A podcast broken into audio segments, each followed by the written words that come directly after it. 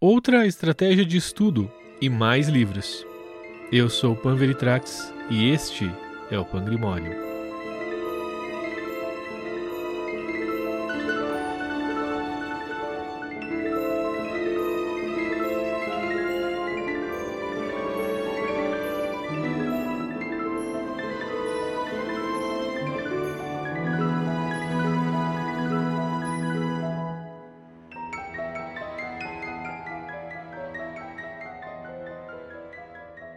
Então, eu falei para você já sobre os vários pontos de entrada ideais para você começar o teu estudo da tradição esotérica ocidental, do gnosticismo, da magia, do ocultismo de modo geral. É, lembrando que isso é minha opinião pessoal, né? não é uma regra, não é algo talhado em pedra. Existem muitas outras vertentes, existem muitos, muitos magos, muitos ocultistas muito, muito competentes que começaram pelas, pelas locais mais diversos, começaram lendo os livros mais densos possíveis. Eu mesmo comecei lendo Dogma Ritual da Alta Magia do Eliphas Levi. E no final deu tudo certo.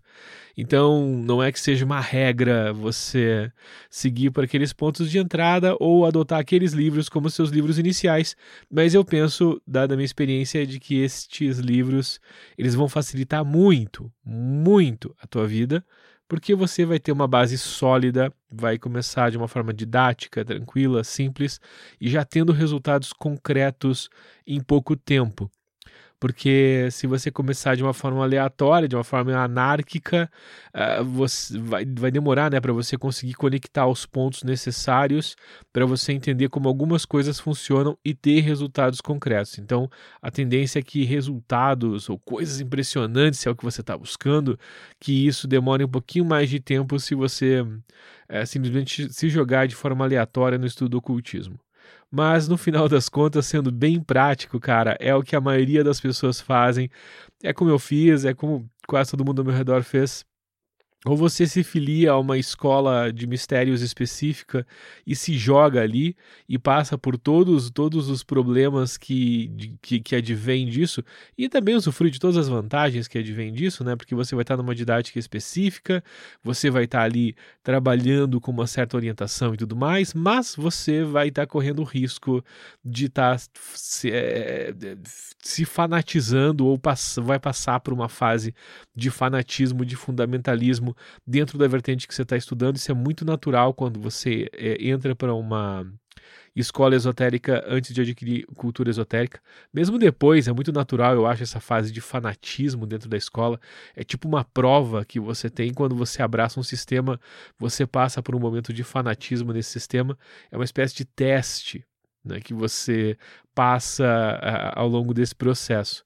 Mas, ou você vai por aí, ou você vai tentando estudar sozinho, traçando seu próprio caminho, e nesse ponto a maioria vai de uma forma um pouco anárquica mesmo, até que naturalmente vai encontrando sua própria via, vai encontrando ali sua própria forma de estudos.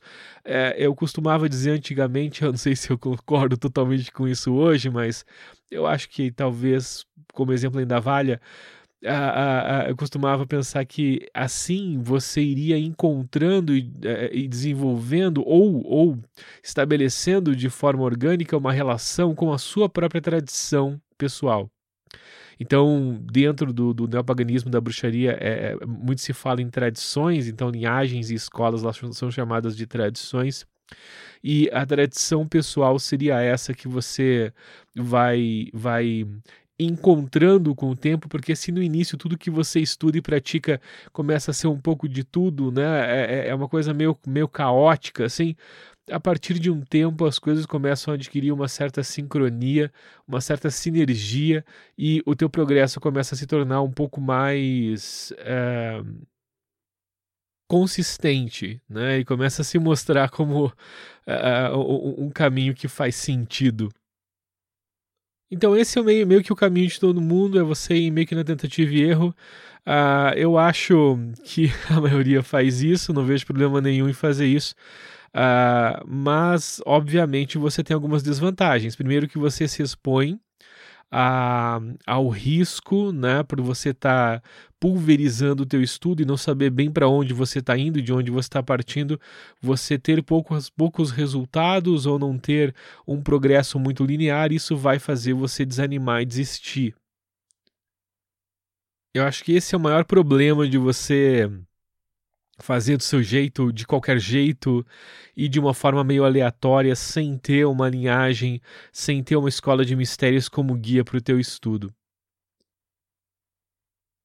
Outra coisa é que você acaba por não ter ainda capacidade de estabelecer uma didática própria, uma, uma, uma linha ah, de ascensão natural própria para a complexidade do teu estudo, você acaba atropelando algumas coisas, não entendendo ah, algumas coisas, adquirindo certos vícios e reinventando a roda várias e várias e várias vezes.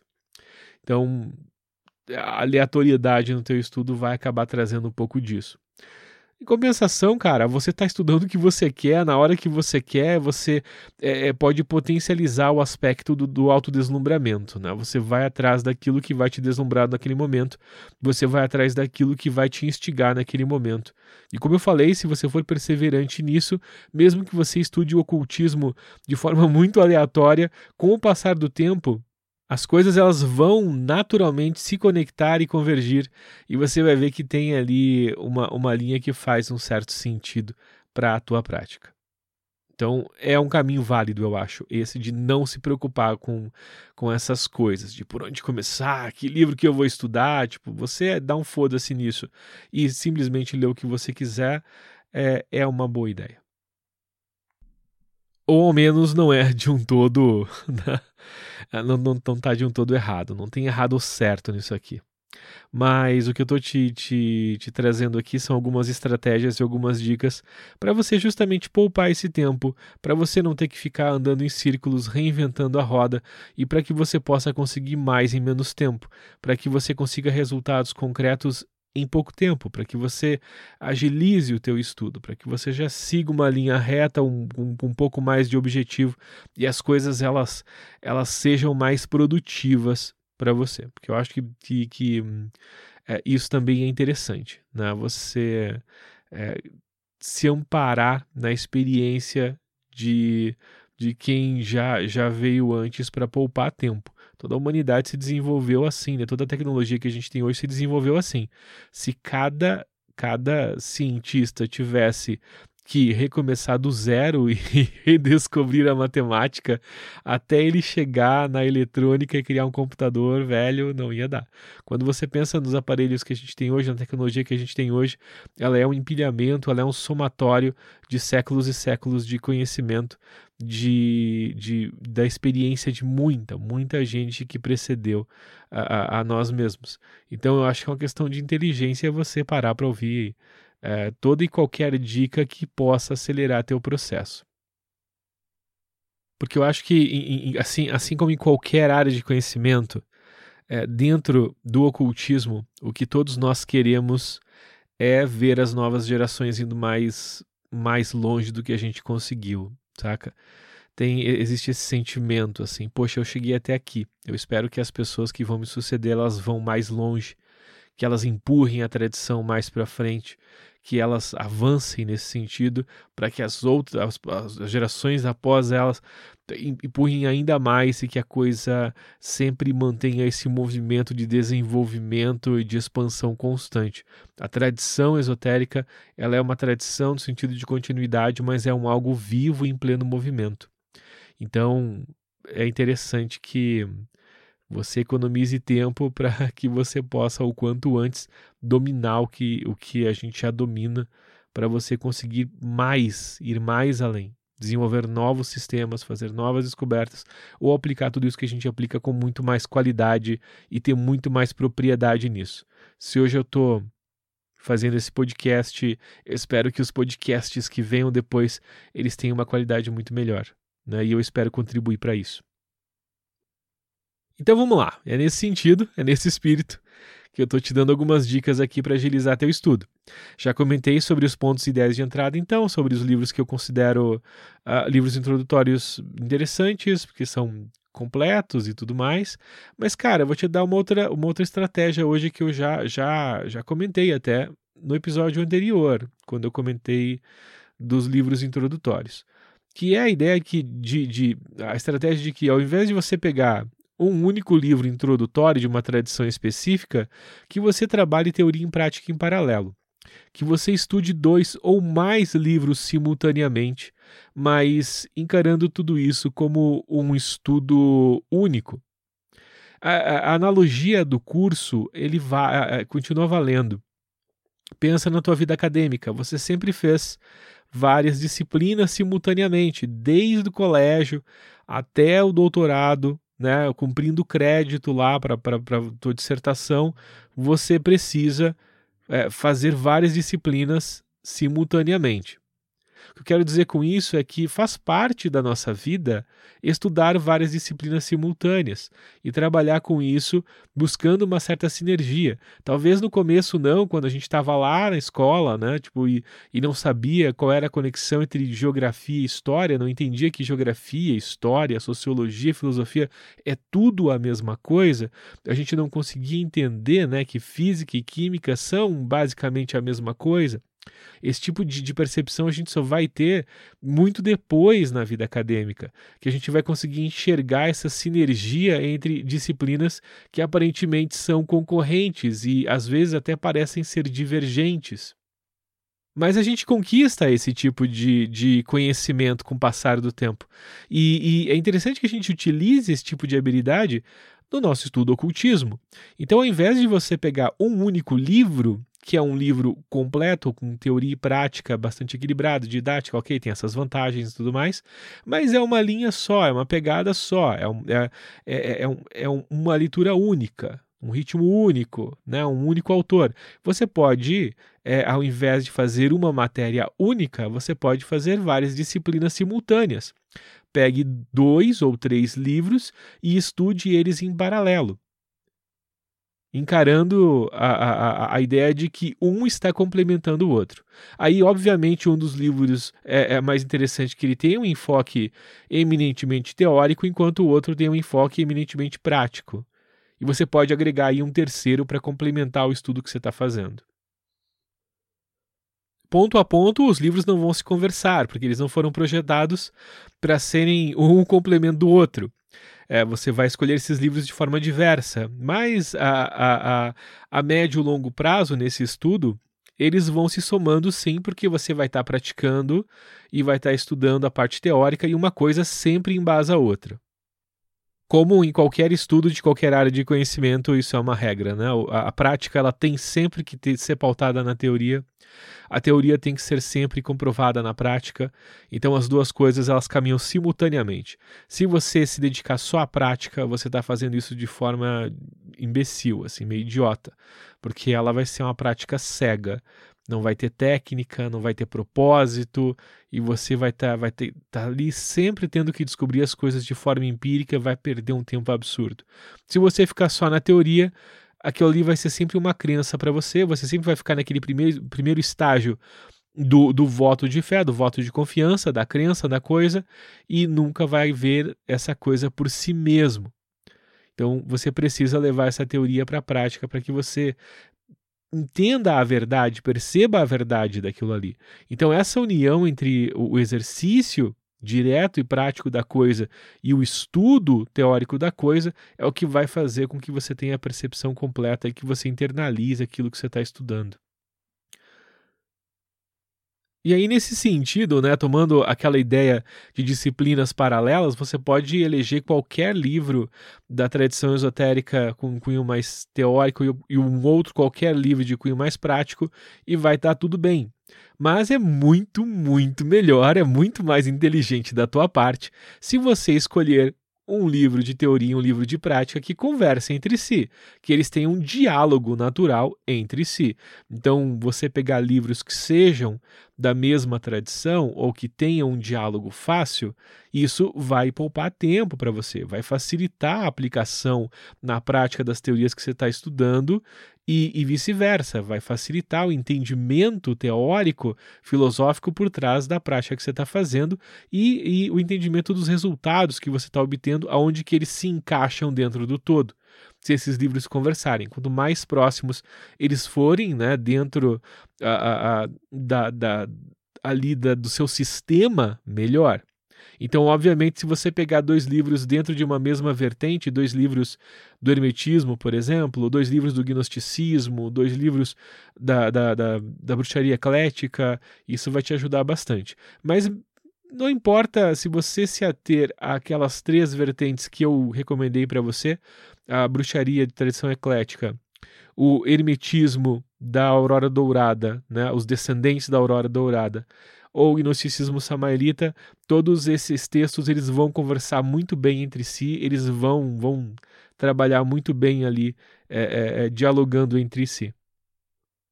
Mas vai, vai complicar um pouco se você, por exemplo, for estudar um texto sobre magia rúnica e sobre a, a, a, a, a percepção, a, a cosmovisão teosófica, por exemplo aí fica um pouco, um pouco complicado, porque a cosmovisão teosófica ela é muito mais védica, ela é muito mais oriental, né?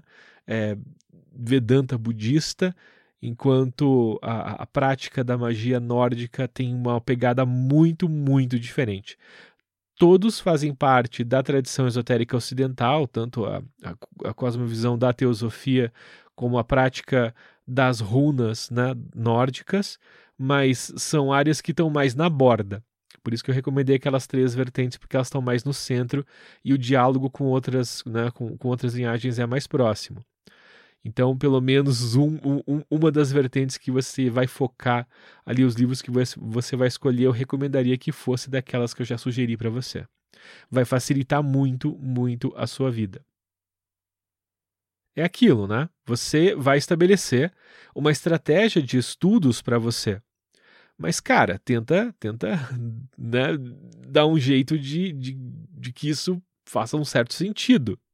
Que exista uma certa lógica por trás dessa estratégia.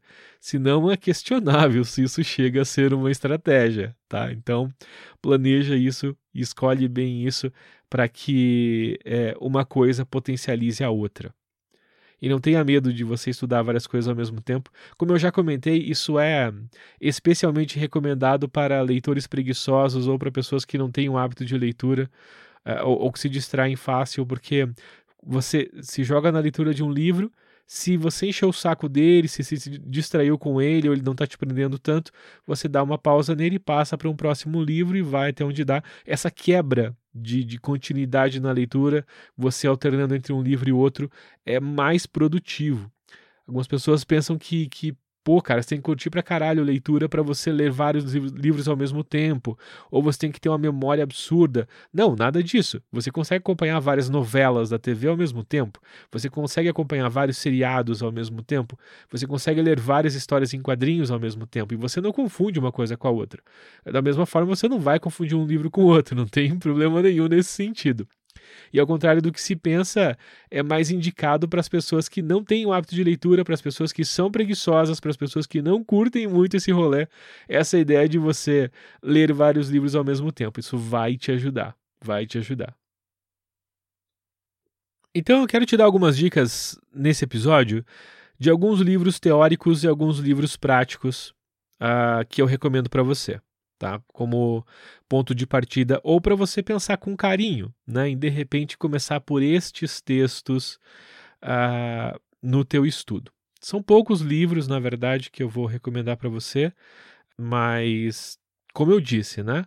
Você vai fazer a tua pesquisa, você vai pegar outras recomendações e vale a pena você sempre se ater àquele livro que chama a tua atenção, que rola aquela afinidade, é como é como apaixonar-se, né? Não precisa ser racional, não tem não tem que ser racional, não tem que ser uma coisa calculada. Se você de repente vai num, numa livraria, né, numa loja de livros usados, tira um livro da estante, dá uma folhada, aquilo te chama a atenção, cara, aquilo te puxa, você sente uma afinidade com aquilo, sente aquela vontade de estudar aquilo ali, estude, estude esse livro Né? Não importa se ele é muito avançado, se é denso, se é de uma outra corrente, estude.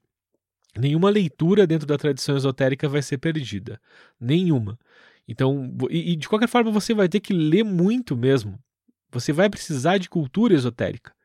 Isso é, é uma necessidade para você sobreviver na, na, nesse processo, dentro desse tipo de empreendimento que é a, a, o caminhar na tradição esotérica ocidental. Então, você vai ter que ler mesmo. Então, já vai lendo. Né? Vai lendo tudo que você puder, tudo que te, te chamar atenção, nada será perdido. Mesmo que o que te chamou a atenção no livro seja uma, só a capa, se aquilo te empolga, vai e lê. Né? Você sempre pode parar na metade e não se preocupa, sempre haverão novos livros depois que você terminar esse. Então eu vou falar aqui de alguns poucos, tá? E pesquise mais, pesquise mais. Você vai achar na internet várias listas de livros recomendados, 10 livros essenciais para o estudo da magia, 10 livros essenciais para o estudo do ocultismo e vai nessa. Só só se joga. Agora, antes de falar dos livros em si, deixa eu fazer um comentário aqui sobre os autores. Cara, autores ocultistas, eles tendem a ser complicados tendem a ser complicados mesmo. Eu não sei o que, que é, o que acontece, eu não consigo até hoje, eu tô, tô nesse rolê há muito tempo e eu não consigo até hoje entender esse fenômeno uh, precisamente. Porque, cara, dentro, dentro da tradição esotérica, qualquer linhagem que você vá, a, a, imensa maioria das pessoas, a, a quase totalidade das pessoas, são pessoas bem tranquilas, bem normais mesmo, sabe? São pessoas que estão ali, têm suas vidas normais, trabalham, estudam, né? Tipo, namoram, casam, têm filhos, normal, normal. Não tem não, não, são, não, não tem nada assim que as destaque, não são pessoas extremamente excêntricas. Mas os principais autores da tradição esotérica são muito excêntricos. Existe uma tendência de que os, os, grandes autores, os autores clássicos da tradição esotérica, eles tendem a, a, a ter certas idiosincrasias ali que são, são é, muito, muito perceptíveis. Elas são, são, são demais, assim. Então eles tendem a ser excêntricos. Às vezes não na sua vida, mas na sua obra ou na sua visão de mundo. Então é interessante que você tenha isso em mente.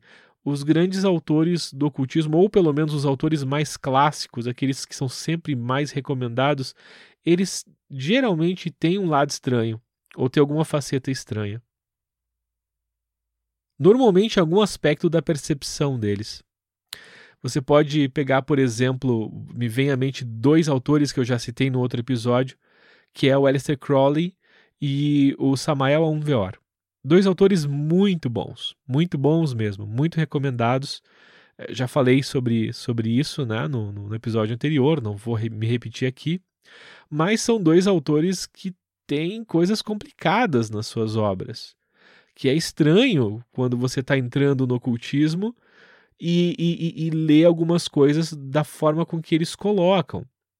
Parece um certo egocentrismo ali, porque os dois, inclusive, eu, trouxe esses dois como exemplo porque eles têm discursos muito semelhantes e geram um efeito colateral na nas suas comunidades muito, muito semelhante. São muito parecidos os dois neste aspecto, porque ambos eles trazem ali várias, vários avanços, várias contribuições inestimáveis para o ocultismo como um todo, para a tradição esotérica ocidental como um todo. Você precisa ler os dois. Já falei, né, que o Crowley tem uns problemas a mais ali, então eu recomendaria ele para um segundo momento. Mas a, a, a, Samuel também tem certos riscos ali, então você deveria ler ele antes, mas com certo cuidado também, uh, porque tem coisas muito, muito poderosas ali que podem causar dano se você não ficar esperto. Agora,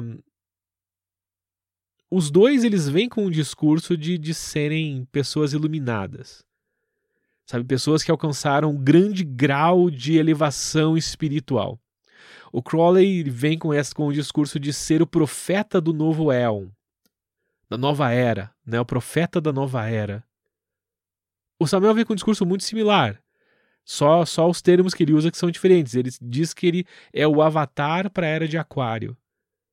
Então é exatamente o mesmo discurso, exatamente a mesma proposta, os dois ali se gabando de terem altos graus iniciáticos, altos graus esotéricos, e aí colocando afirmações dessas uh, no meio do texto, às vezes colocando títulos né, auto, autoimpostos ali ou, ou, ou, ou autoproclamados uh, dentro, dentro ali no seu texto, na, na, na sua obra. E cara, isso é muito complicado, muito complicado. Primeiro porque se você for um pouco sensato, você vai ficar com o pé atrás com isso aí. Tipo, porra, o cara diz que ele é o profeta de uma nova era e veio para mudar a porra toda. Meu, tipo, sei lá, né? É, é, um discurso estranho. Porque se ele fosse realmente essa última bolacha do pacote, era de se esperar que tivesse causado todo um furor no planeta como um todo, sabe? Pelo menos é o, é o que se espera. Uma criatura tão, tão foda assim, ela, ela teria um impacto absurdo sobre o planeta. Sobre as pessoas comuns, sobre a sociedade de um modo geral. E cria-se essa ideia de que, porra, se você tem um grau de elevação espiritual muito alto, você não vai cometer certos, é, entre aspas, pecados, né? Porque a gente projeta uma. A gente projeta um modelo de perfeição sobre esses autores. Ou sobre pessoas que se proclamam né, é, espiritualmente super elevadas. Então é, é, é, complicado isso. O discurso ele é complicado. E, isso, isso torna a, a, a, torna a leitura desses textos um pouco suspeita se você estiver um pouco atento. Mas existe um outro risco, o risco de você cair na armadilha de simplesmente aceitar o que é dito como verdade e cair no outro extremo que é o culto à personalidade desses autores. E eu já comentei isso, tanto a comunidade né, dedicada ao estudo da obra de Samuel Veor, quanto a comunidade dedicada ao estudo da obra do Aleister Crowley, eles têm essa tendência culto à personalidade destes autores. Afinal de contas, eles colocaram nos seus textos que eles são divindades. Então, é natural que você siga uma divindade. Se essa pessoa é uma divindade, se ele conseguiu este grau de, de, de elevação espiritual, de iniciação tão alto assim, Porra, então eu tenho que fazer o que ele está dizendo, porque ele tem as manhas. Ele chegou lá, eu não. Então, se ele está dizendo, eu vou acreditar nele. Simples assim. Afinal de contas, ele conseguiu um grau de Buda, um grau de Cristo. Ele é o profeta do novo Eon. Ele é o profeta da nova era de Aquário. Então, eu tenho que acreditar no que ele diz. E aí a pessoa acaba seguindo estes autores e eles acabam ocupando o espaço na vida dessas pessoas que seria ocupado, né, que, que é ocupado normalmente uh, pelas pessoas comuns, um espaço dos, o espaço dos santos, o espaço dos deuses, o espaço dos, dos messias, dos profetas mesmo, são divindades, né? e, são, e, e muitas vezes são cultuados como divindades. Então, cara, é compli eu acho muito complicado isso. Você tem que saber, esses autores mais tradicionais, esses foram só dois exemplos. Tem vários, vários outros exemplos. É, como eu disse, a maioria, a quase totalidade dos autores clássicos dentro da tradição esotérica tem esse tipo de excentricidade, tem essas estranhezas, tem essas armadilhas nos seus textos. E que, que você faz então? Você simplesmente abandona esses caras porque eles têm um discurso que tá cheirando um certo charlatanismo ali? Se você fizer isso, você está jogando no lixo, sei lá, quase toda a literatura esotérica ocidental. A oriental, com certeza, toda ela também, né? Porque no Oriente, se aqui a gente tem essa coisa de ter algum pudor de dizer que tem certos graus esotéricos, que é foda e tudo mais, no Oriente o pessoal não tem pudor nenhum, né? Tipo, ó, cara, eu, eu sou guru, eu sou foda mesmo e se você quiser né, que eu te ensine, eu te ensino e você entra aqui para o meu discipulado e é simples assim. Então no Oriente é até mais escancarado. Mas não dá para a gente julgar, obviamente, porque é outra cultura, é outra, é outra relação, é outro tudo, tá? Agora, se você colocar esse tipo de critério, não tem como você estudar a tradição. Mas também você não vai seguir o autor só porque ele disse. Eu posso dizer qualquer coisa para você. E quem vai comprovar isso? Se eu sou mesmo o que eu estou dizendo ou não? O papel aceita qualquer coisa, como dizem, né? Então, como que você faz para estudar os textos clássicos da tradição esotérica e sobreviver a esse processo? É, é, é como que você faz para manter a tua sanidade ao longo desse processo de estudar um destes grandes autores, né? Como, sei lá, por exemplo, Samuel Veor. Como que você faz para para manter tua sanidade, para manter tua normalidade, para sobreviver à leitura e tirar um real proveito dessa leitura, desse estudo? Primeiro você tem que lembrar do papel destes autores. Eles são grandes ocultistas. Tanto que são recomendados até hoje, tanto que são reconhecidos até hoje, tanto que, que é, é, são autores de obras que, que com certeza vão permanecer na história da tradição esotérica.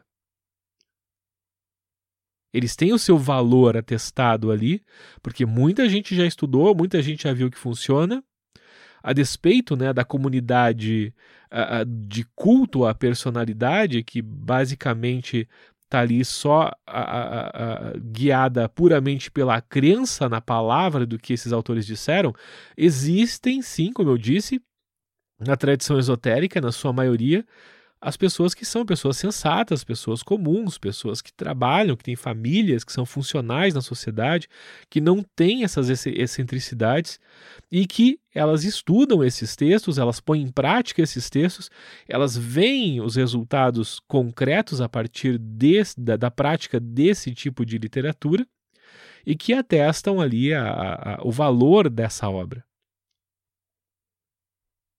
Então, esse é o primeiro ponto. Se algum autor diz que é ou não é alguma coisa, você tem que pensar o seguinte: primeiro, talvez ele seja. Talvez seja mesmo. Porque se a, a, a tradição esotérica ocidental funciona, se tudo que a gente professa dentro do estudo da magia, dentro do estudo do ocultismo, dentro do estudo do gnosticismo, se tudo isso funciona, se esse sistema ali realmente é um sistema eficaz, se ele realmente cumpre aquilo que ele promete, é muito, muito justo de você supor que muitas pessoas que se dedicaram à aplicação desse sistema por algum tempo conseguiram os resultados que ele promete. Porque se você começar a rejeitar toda a autoproclamação de título de elevação espiritual, espiritual do que for, você vai estar, tá, na verdade, indiretamente rejeitando o próprio sistema. Porque, porra, mano, se o sistema funciona, então é coerente você aceitar que a pessoa ela obteve resultados. Se você tem um sistema ali esotérico dentro de uma escola de mistérios específica que propõe que vai pegar um indivíduo na situação que for, se esse indivíduo praticar e aplicar aquelas técnicas ali, ele vai chegar a um determinado grau de elevação espiritual. Então você encontra dentro desta tradição pessoas que dizem: Olha, eu alcancei esse grau aqui. Eu tenho este grau aqui. É justo você acreditar na pessoa, porque você está acreditando no sistema. Então muitos reclamam disso, de, de, de, de, magos dentro de linhagens herméticas, dizendo que alcançaram os graus do adeptado. Porra, mas o sistema não funciona? O sistema não é bom? A ideia, a ideia daquele sistema, daquela escola específica, não é conduzir o sujeito do grau de neófitos até o, os graus de adeptos? Então, se o sistema funciona, se ele é eficaz, é justo a gente esperar que existam várias pessoas que tenham conquistado este grau de adeptos. Então, não teria por que a gente duvidar da pessoa se ela alcançou esse grau ou não, por confiar no próprio sistema. Pegando o gnosticismo samaelita como exemplo, o gnosticismo samaelita ele atribui num dado grau de elevação espiritual, de, de, de despertar consciencial, é, é, é, é o grau de mestre. Né? Mestre dentro do gnosticismo samaelita é um grau espiritual específico dentro desse sistema. E nos últimos anos, muitas pessoas dentro das comunidades gnósticas têm dito que alcançaram o grau do mestrado, segundo né, o, o, que, o que essa palavra significa dentro do gnosticismo. E a comunidade, de um modo geral, rejeita isso. Fala, não, como assim? Você não é mestre coisa nenhuma. Mas pensa um pouco. O gnosticismo funciona? Se o, o gnosticismo ele propõe isso, ele propõe que você pegue uma pessoa, ela vai entrar como um neófito né, dentro desse sistema, vai realizar todas as técnicas e práticas para alcançar este grau né, chamado nesse sistema de, mestre, de mestrado. Então, se o sistema funciona e ele foi projetado para isso, é justo de esperar que nós tenhamos várias pessoas que tenham conquistado este grau. Porque se ninguém conquistou esse grau, é porque o sistema não funciona. Se a gente não tiver vários mestres andando por aí, isso é sinal de que o gnosticismo não funciona. Se a gente não tiver um monte de adeptos minor, adeptos major andando por aí, é sinal de que o sistema hermético da Aurora Dourada não funciona. Se você não tiver um monte aí de, sei lá, Magister Temple andando por aí, é sinal de que o sistema da Astro não funciona. Porque se esses sistemas funcionam, é justo supor que uma parcela dos seus praticantes conseguem os resultados que eles prometem.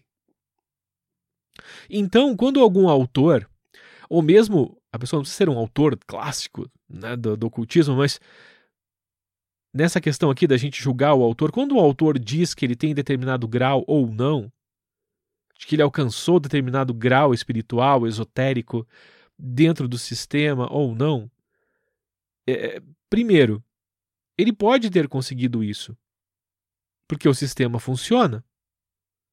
Se a gente parte do pressuposto que o sistema não funciona, nós nem estaríamos estudando este sistema, não é mesmo? Não faz sentido nenhum. Então, se você está estudando, você já, já tem aquela crença, aquele voto de confiança de que ele funciona. Então, é justo esperar que a pessoa ela chega e dê o testemunho dela. Então, primeiro ponto é: essas pessoas que se autoproclamam isso ou aquilo, elas podem ter razão. Elas podem de fato ter conquistado este grau específico. Elas podem de fato ter uma certa função esotérica dentro de um todo maior. Mas aí entram duas outras questões que você tem que considerar. Primeiro, a leitura que este autor está fazendo deste papel. Quando você tem um cara que diz que ele é profeta do novo Eon, um profeta da nova era, o que, que isso significa? Porque a gente projeta a nossa própria impressão de, de, do que é ser um profeta, do que é uma nova era. Mas de repente ele só está renovando uma tradição. Pega o exemplo do Crowley, por exemplo. Se você considerar que ele pegou todo o material da ordem hermética da Aurora Dourada e, e, e recodificou tudo aquilo, colocou uma nova leitura em cima daquilo, num, num, dentro de um microcosmos, num grau menor, ele foi, ele trouxe uma nova era para aquele sistema, para aquela linhagem, para aquela escola ou para as pessoas que resolveram abraçar o sistema dele, porque vão usufruir das transformações que esse sistema oferece. Da mesma forma, Samuel Veor, ele foi um, um, um mensageiro para uma nova era aquariana, ao menos para aqueles que abraçaram o sistema, ao menos para os sistemas que, que, que o precederam. Porque, assim como o Crowley, o Samael não criou uma coisa nova, o Crowley ele pegou o material da Ordem Hermética da Dourada e trabalhou a leitura dele em cima.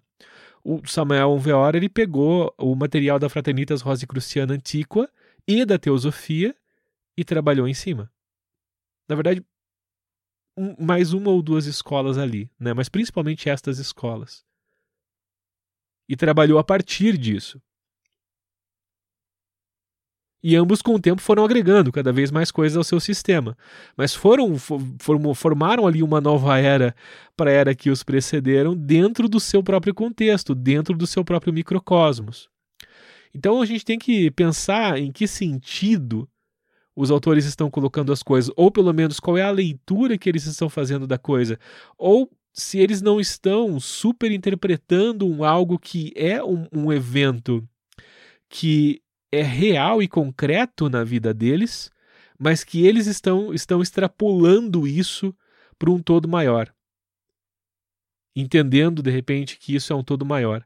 Às vezes por uma má compreensão, às vezes por uma linguagem poética, às vezes eles só estão expondo o que eles estão sentindo e o problema está em, na nossa leitura, na leitura que nós fazemos, nós projetando a nossa visão da coisa é, é, e, e, interpretando errado aquilo que eles que, queriam dizer. Mas a chave desse ponto, a chave de tudo isso, porque me parece que eu estou justificando todo mundo aqui. Né? Não é meu papel justificar ou defender ninguém, eu acho que cada um deve defender a si mesmo, mesmo aqueles que já desencarnaram que defendam a si mesmos através de sua própria obra, porque aquilo que é bom se prova por si mesmo, na minha opinião. Então a, a, a obra desses autores ela fala por si só, tá? Ela é a defesa dos, dos desses próprios autores. Então, não, eu não tenho interesse em defender ninguém que não a mim mesmo nesse sentido, tá? da, né, da questão da obra. Mas a chave de tudo isso está nesse terceiro ponto que eu quero apresentar para você. É de que nada disso que eu falei importa. Nada disso importa. Não interessa, na verdade. Não interessa mesmo, mesmo. Não é que ah, não interessa em algum, não, em nenhum grau, não importa.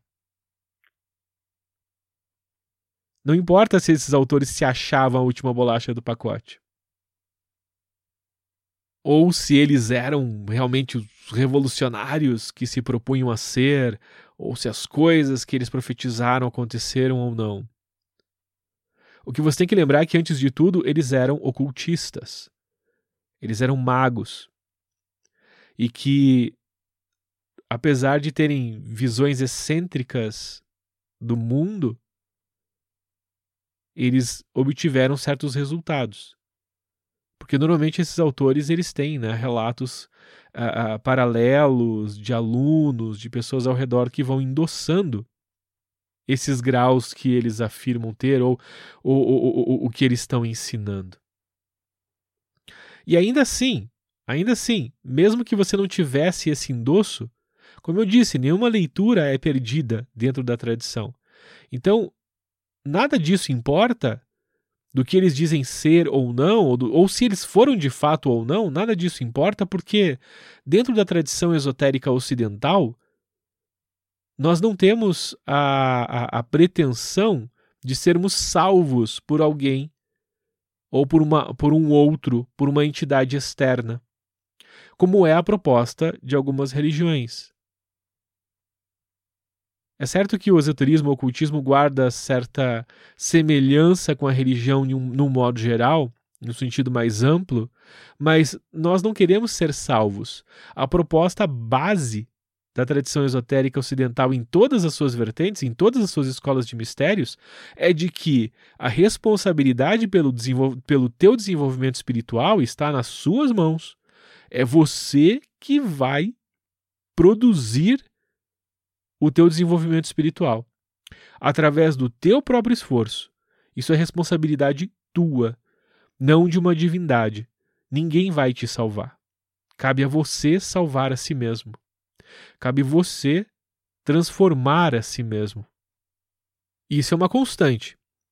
Seja na maçonaria, seja na Rosa Cruz, no martinismo, na, no, no, no telemismo, no gnosticismo, uh, no xamanismo, na bruxaria, no que for, sempre existe essa proposta de que o teu desenvolvimento espiritual é teu.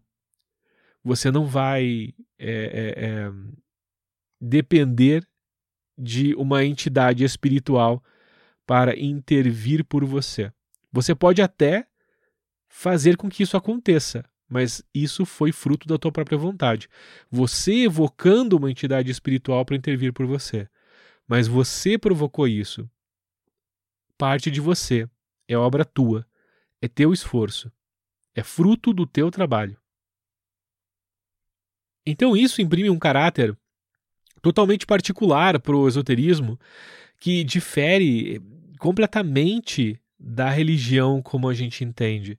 Porque a religião, como é entendida comumente, a gente poderia discutir isso longamente, porque isso também se, se abre em vários, em vários ramos de argumentação aqui, mas não vem ao caso agora.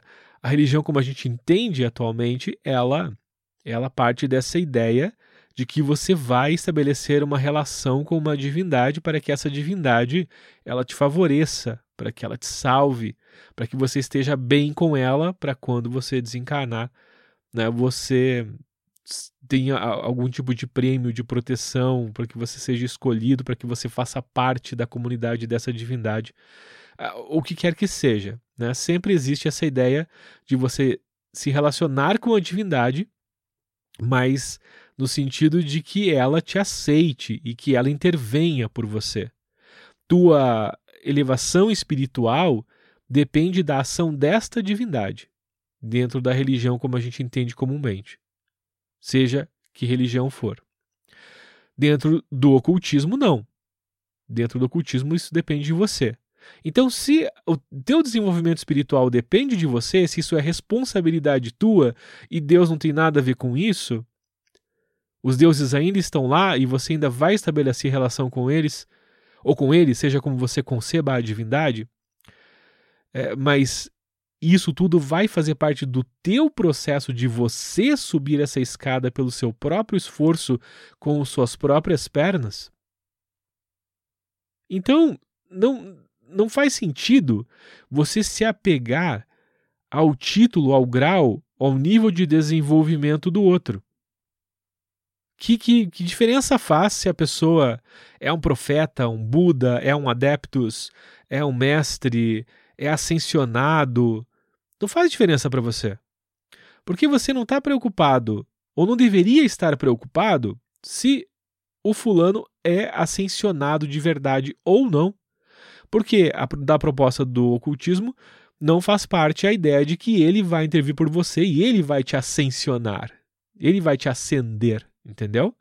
É você que vai ter que conquistar a tua ascensão por você mesmo. Se você segue essa linha né, de da busca da ascensão. Essa linguagem. Porque no final é sempre a mesma proposta, né? Você despertar ou conectar-se com a tua divindade interior. Mas se é você que tem que fazer isso, ele não vai intervir por você. Então não importa se ele é ou não. Porque ele está seguindo o caminho dele, você é o teu.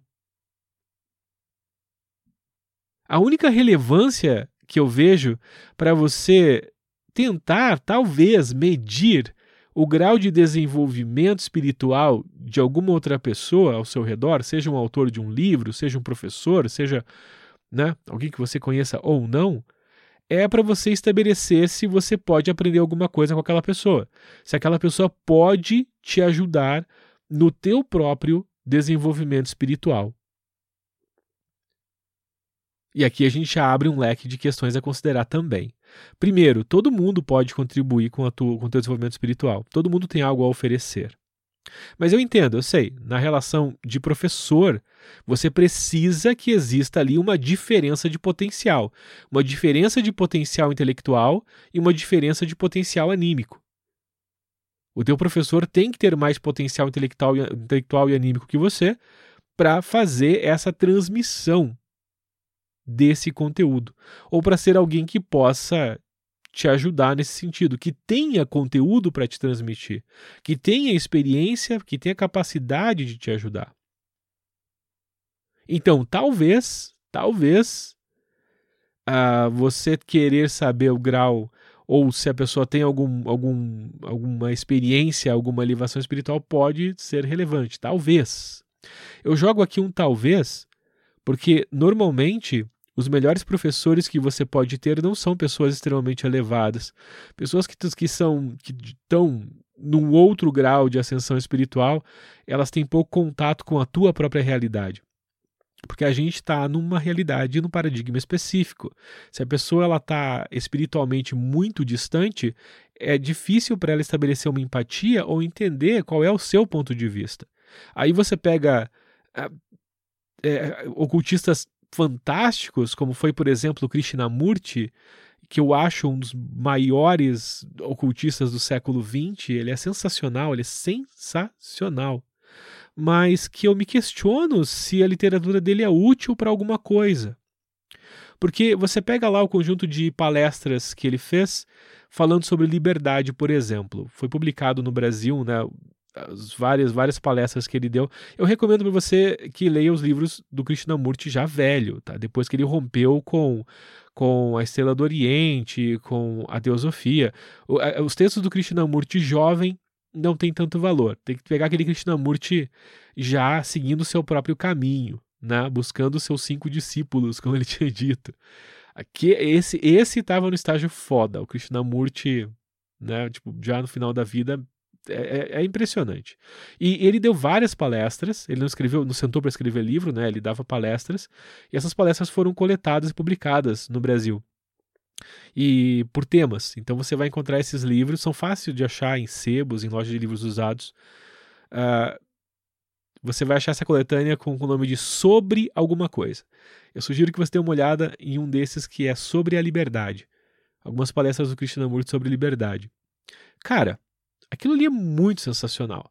Só que ele vai desconstruindo a ideia de liberdade, ele vai colocando a coisa num patamar tão alto que eu acho complicado, porque assim, primeiro porque se você não tem um grau esotérico, um grau iniciático interno suficiente, é muito provável que você não entenda o que ele está falando, porque ele joga a coisa num outro nível, num outro nível.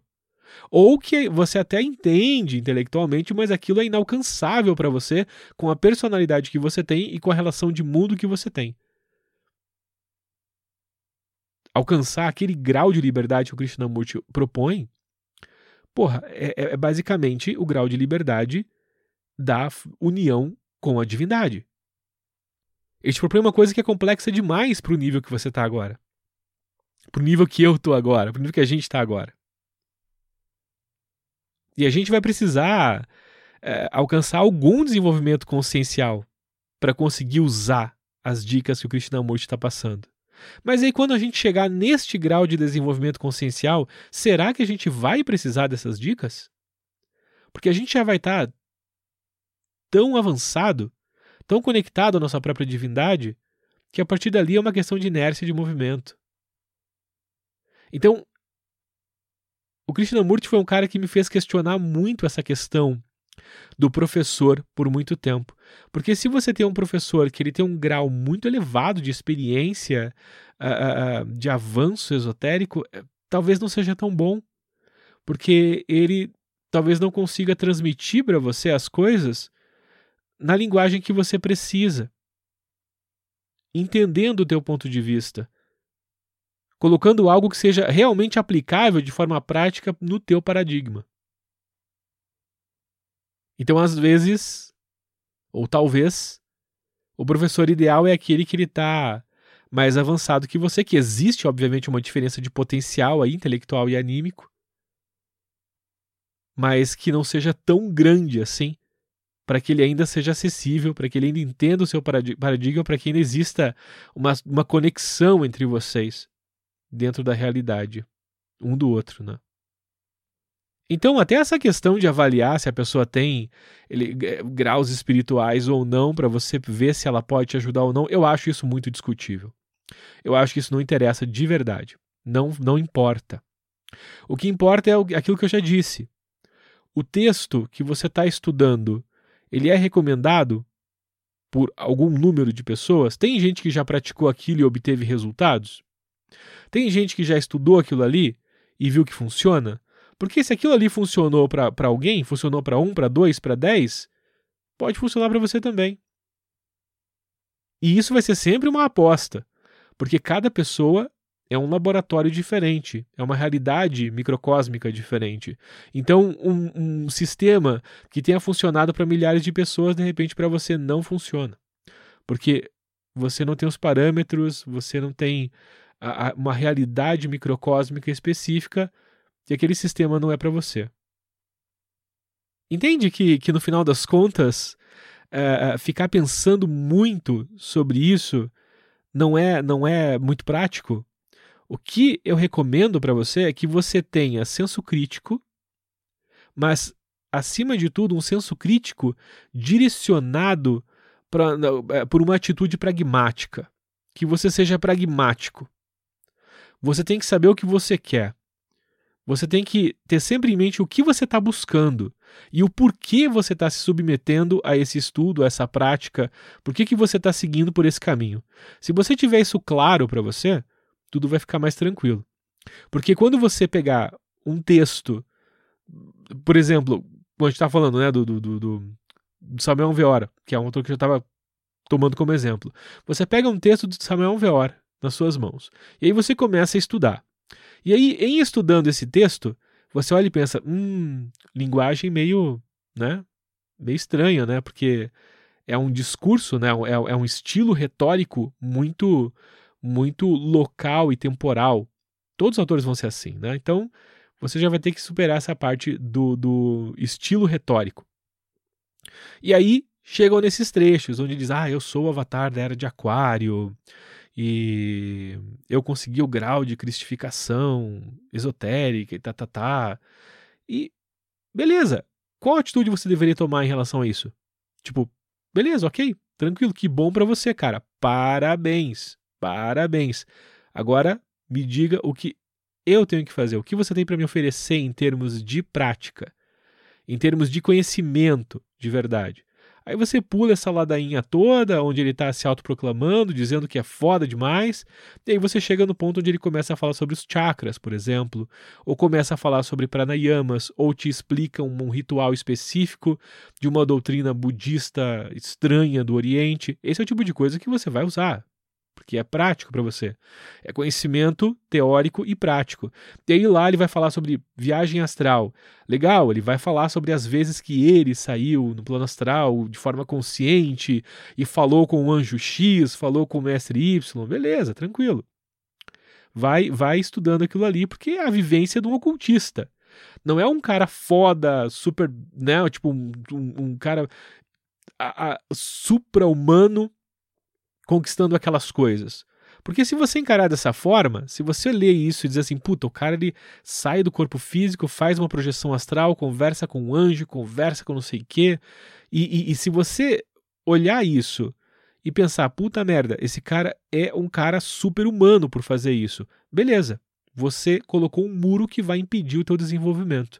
Porque se precisa ser um super humano para conseguir esse tipo de feito, putz, aí a gente tem um problema. Porque eu, pelo menos, sou humano. Não sei você, mas eu sou humano. Eu não sou um super-humano. Eu não sou supra-humano. Eu sou bem humano, na verdade. Bem humano mesmo, assim, cheio de defeitos, de limitações. Cara, eu nem tenho dom pro ocultismo. Tudo que eu conquistei foi ali, no estudo e no, no suor mesmo. Nem, nem dom pro negócio eu tenho. Pô, se, se precisar ser um super-humano, uma pessoa que nasceu para aquilo, eu tô fudido. Não sei você, mas eu não consigo fazer. Então, essa é uma leitura errada, na minha opinião. Porque se fosse uma coisa também só para super-humanos fazerem, para que, que serve esse texto desse autor? Ele está escrevendo o quê? Só para massagear o próprio ego? Talvez. Talvez existam autores que estejam escrevendo só para enaltecer a si mesmos e massagear seu próprio ego. Mas não acredito que estes criem escolas ah, ao redor dele e que, que de onde você tire tantos relatos de sucesso. Que é o caso né, desses ocultistas que eu tenho citado. Eu estou, de certa forma, fazendo uma certa crítica a eles aqui, mas não me entenda mal. Como você viu no, no episódio passado, são, são ocultistas que eu recomendo o estudo. Eu estou recomendando eles. Eu entendo o valor da obra deles. Só estou dando a minha opinião de como você deveria interagir com essa obra para tirar o melhor proveito dela. Então, partindo desse pressuposto de que este autor, né, mantendo o nosso exemplo, Samuel Veor, ele escreveu o texto dele. Não porque ele é um super-humano e está só querendo dizer o que ele fez, mas escreveu aquele texto num, num, numa esperança real de que você colocasse aquilo ali em prática e conseguisse os mesmos resultados. Numa percepção real de que tudo aquilo ali é alcançável por você mesmo. E, e ele diz isso. Ele diz: Olha, eu fiz isso aqui. E tudo que eu fiz aqui você pode fazer também, e eu vou te ensinar agora como que você faz isso. Então tá tranquilo. Ele pode se anotecer o quanto quiser, ele pode se atribuir os títulos que ele quiser. No final das contas, ele é um bom ocultista que conseguiu resultados, conseguiu resultados concretos. Ele está narrando os resultados dele, as experiências que ele viveu, e melhor, depois disso, ele vai e te diz como ele conseguiu essas experiências. Ele vai lá e te ensina uma asana de yoga específica, uma posição de meditação, um algo para você visualizar. No caso da, da, da, projeção astral, tem várias técnicas que ele ensina, no caso do Samael, mas principalmente o um mantra. Ele vai lá e te ensina um mantra que você repete, né? Vai, pega o teu japamala e tem momento certo ali no, no, no no adormecer para você fazer. Tem vários exercícios que ele te passa, que ele fez. Você vai vendo em outros textos que é o que ele fez para conseguir chegar até aquele ponto, para conseguir o resultado que ele está te narrando. Então, no final das contas, você esbarrou num texto que tem um estilo retórico um pouco complicado, esbarrou naqueles momentos onde o autor parece que está enaltecendo a si mesmo, nada disso importa, porque você vai chegar naquele ponto onde ele vai te mostrar o que é que dá para fazer, até onde você pode chegar e quais técnicas você utiliza para conseguir fazer aquilo ali. Por isso que eu digo, você tem que ter esse senso crítico e manter a tua postura de pragmatismo. Você está estudando essa obra não para criticar o cara para ver se ele é humilde ou não, se ele se enquadra no seu padrão de perfeição ou no seu padrão de, de, de do que é ser espiritualmente elevado ou não. O que eu acho bem bizarro, né? Uma pessoa julgar a, a, a, o padrão espiritual da outra, porque como que você pode saber qual é um padrão espiritual elevado se você não tem? Como que você pode saber o que é uma pessoa num certo grau de perfeição se você não é perfeito? Então são todas críticas inúteis, na minha opinião. É meio idiota pensar nesse aspecto. Ah, mas o Crowley era isso, o Samael era aquilo, o Osho era aquilo. Mano, será que você tem é, é, é, é, esse, esse grau de desenvolvimento consciencial que, que, que te supre para você fazer esse tipo de análise realística e crítica? Será que você não está só projetando um modelo de perfeição de expectativa em cima de alguém que é humano, daquilo que você espera que um mestre espiritual, que um professor espiritual seja, sei lá, parece que é mais por aí. Mas você passa por tudo isso e, sendo pragmático, você sabe que o que você quer daquela obra, o que você quer daquele texto, é o conhecimento esotérico. É aquilo que é conhecimento esotérico de verdade.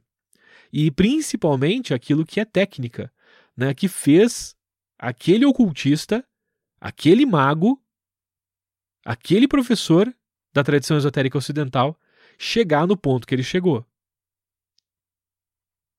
Então é importante ter essa, essa objetividade quando você estuda os textos da tradição esotérica. Então saiba disso. Estes autores eles têm suas idiosincrasias, e elas são bastante evidentes, eles têm suas estranhezas, têm suas excentricidades, e alguns deles são muito excêntricos mesmo, mas você, sendo objetivo, vai passar por tudo isso. Aí você, você pode até perguntar, tá, mas como é que eu sei se o autor ele tem esses, é, é, é, essas peculiaridades de personalidade, se ele é humano, assim como eu e você, como que eu vou saber é, se a qualidade do conhecimento que ele está me transmitindo é de fato é, boa. Isso você vai saber com o tempo. Dois pontos, na verdade. Você vai avaliar a qualidade do, da obra de um, de um professor da tradição esotérica através da, da similaridade com todo o resto da tradição. Com o tempo, você vai ler mais e mais livros de vários e vários outros autores e você vai perceber que as coisas vão convergindo para um ponto comum. Então, isso é um parâmetro. Lembra que eu disse? Os clássicos sempre são os parâmetros. Né? O, o, o, texto clássico, o autor clássico, aquele autor mais antigo, né? mais tradicional, ele sempre vai ser um bom parâmetro para você comparar.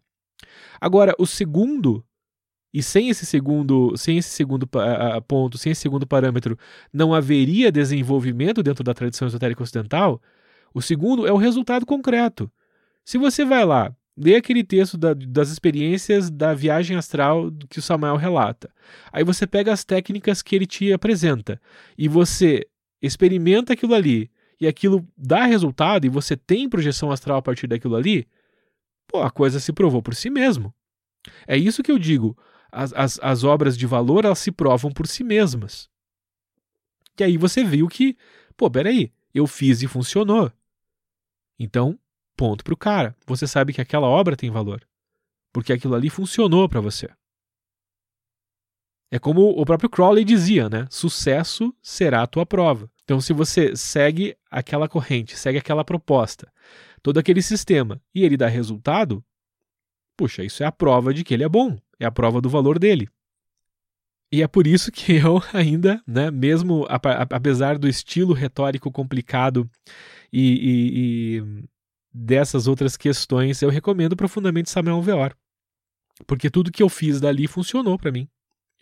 Algumas coisas eu tive que achar o jeito de funcionar? Tive, já comentei isso antes, né? Algumas técnicas, principalmente técnicas mais mágicas, por exemplo. Vou citar como exemplo a técnica que o Samuel ensina para você ver as tuas vidas passadas num espelho mágico. Eu fiz essa técnica funcionar quando eu inseri ela dentro da forma ritualística da, a, a, da bruxaria.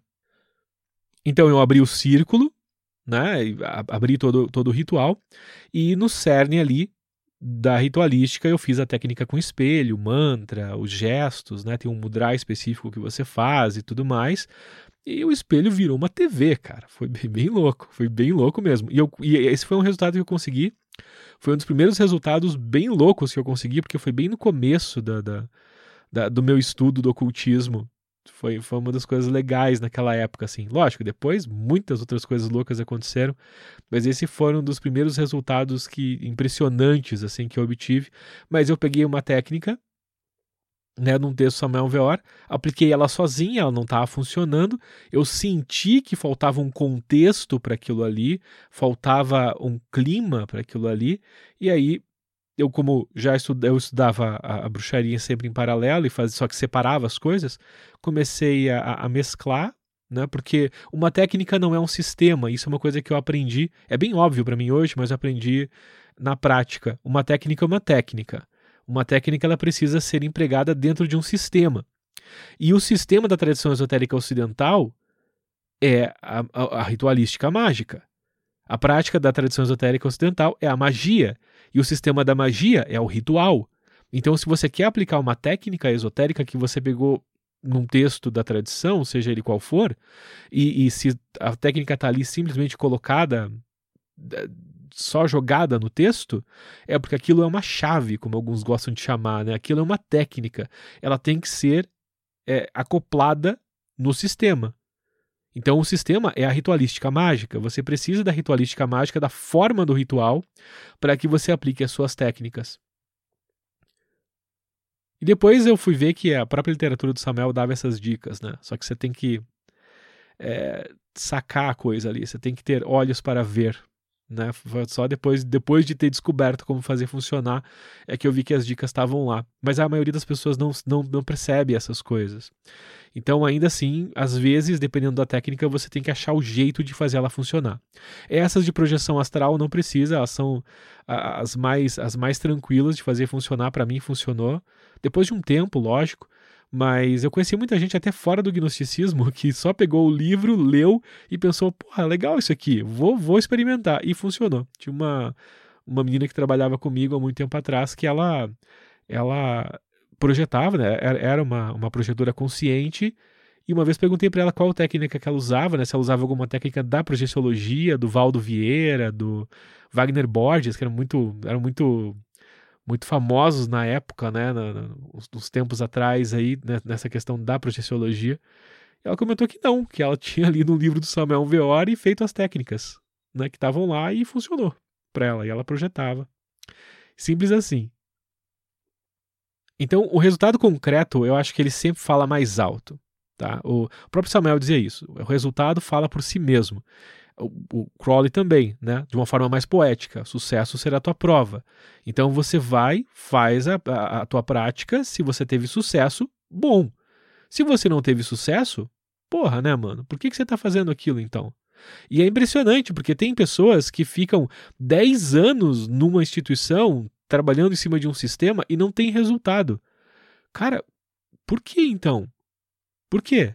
Porque elas, elas, na verdade, estabeleceram aquela relação de culto com algum professor da tradição, com algum autor, com algum iniciador de alguma escola, de alguma ordem, e nessa relação de culto, elas, às vezes até inconscientemente, acham que por prestar reverência, respeito ou culto àquela pessoa, ela, do alto grau iniciático, esotérico, espiritual que ela tem, ela vai salvar aquela pessoa.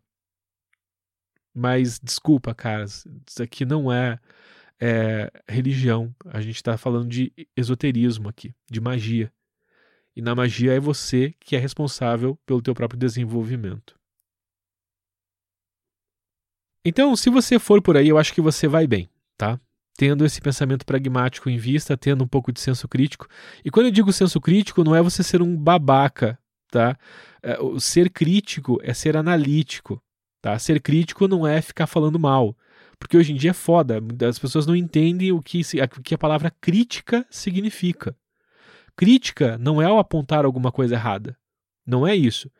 A, a crítica, ela tá na ideia de você gerar uma análise em cima, de você avaliar a coisa. Não é necessariamente apontar defeitos ou buscar defeitos ou ficar falando mal, não é isso. Pelo amor de Deus, faça um favor a si mesmo e vá pesquisar a etimologia da palavra crítica e tudo que essa palavra representa. Tá? Então, é disso que eu estou falando, senso crítico nesse sentido, de você analisar as coisas, de você a, a, pesar as coisas, né? de você não, não, não, não simplesmente acreditar pura e simplesmente, mas também não simplesmente falar mal porque você discorda. Porque se é para você discordar ou concordar, por que, que você está estudando alguma coisa? Porque você quer que as coisas se encaixem perfeitamente nas tuas crenças, no teu modelo conceitual? Lembra do que eu te falei lá de ser um bom aluno. Tá? Reflita, sobre, reflita novamente sobre aquilo. É importante então que você tenha esse pensamento pragmático e é muito, muito importante que ao ler todo e qualquer autor, não só do, de esoterismo, não só da tradição, qualquer autor, qualquer leitura que você faça, que você ponha um mínimo de, de hermenêutica na tua leitura. Que você coloque um mínimo de. É, como como é, é, né, os nossos professores chamavam no, na, na época do colégio de interpretação de texto. Hermenêutica é uma palavra muito complicada, né? Então, fica com interpretação de texto mais simples. Analisa o que você está lendo. Reflita sobre o que você está lendo. Tenta separar ou tenta perceber. E ó, lógico, você não vai fazer isso ao longo da leitura. Mas depois que você lê um livro inteiro ou vários livros de um mesmo autor, eu acho que aí é mais justo, né? Você ter lido pelo menos duas ou três obras de um mesmo autor para você fazer esse tipo de, de análise crítica. É você olhar para aqueles textos que você leu e você começar a refletir e separar o que, que é o conhecimento esotérico daquele autor vivência mesmo, sabe? Aquilo que ele experimentou, aquilo que ele aprendeu nas ordens que ele estudou, que ele experienciou. O conhecimento real, de fato, que ele obteve na prática esotérica dele, na vivência dele da magia, do, do ocultismo. Separar isso do que é opinião pessoal, aquilo que vem é, é, é, é dele mesmo, do achismo. Ninguém está livre do achismo. Existe aquele grau de, de, de coisas que você experiencia de forma intensa, de forma vívida, mas a partir disso você cria extrapolações. Você cria projeções. Você, você cria hipóteses a partir de um algo concreto. E é importante que você avalie se aquilo que aquele autor está dizendo é um algo que ele já experienciou ou é um algo que ele acredita que possa ser verdade, mas que ainda é, é, é carece de experimentação prática. O que não tem problema nenhum, porque ele está trabalhando na, no desenvolvimento da tradição.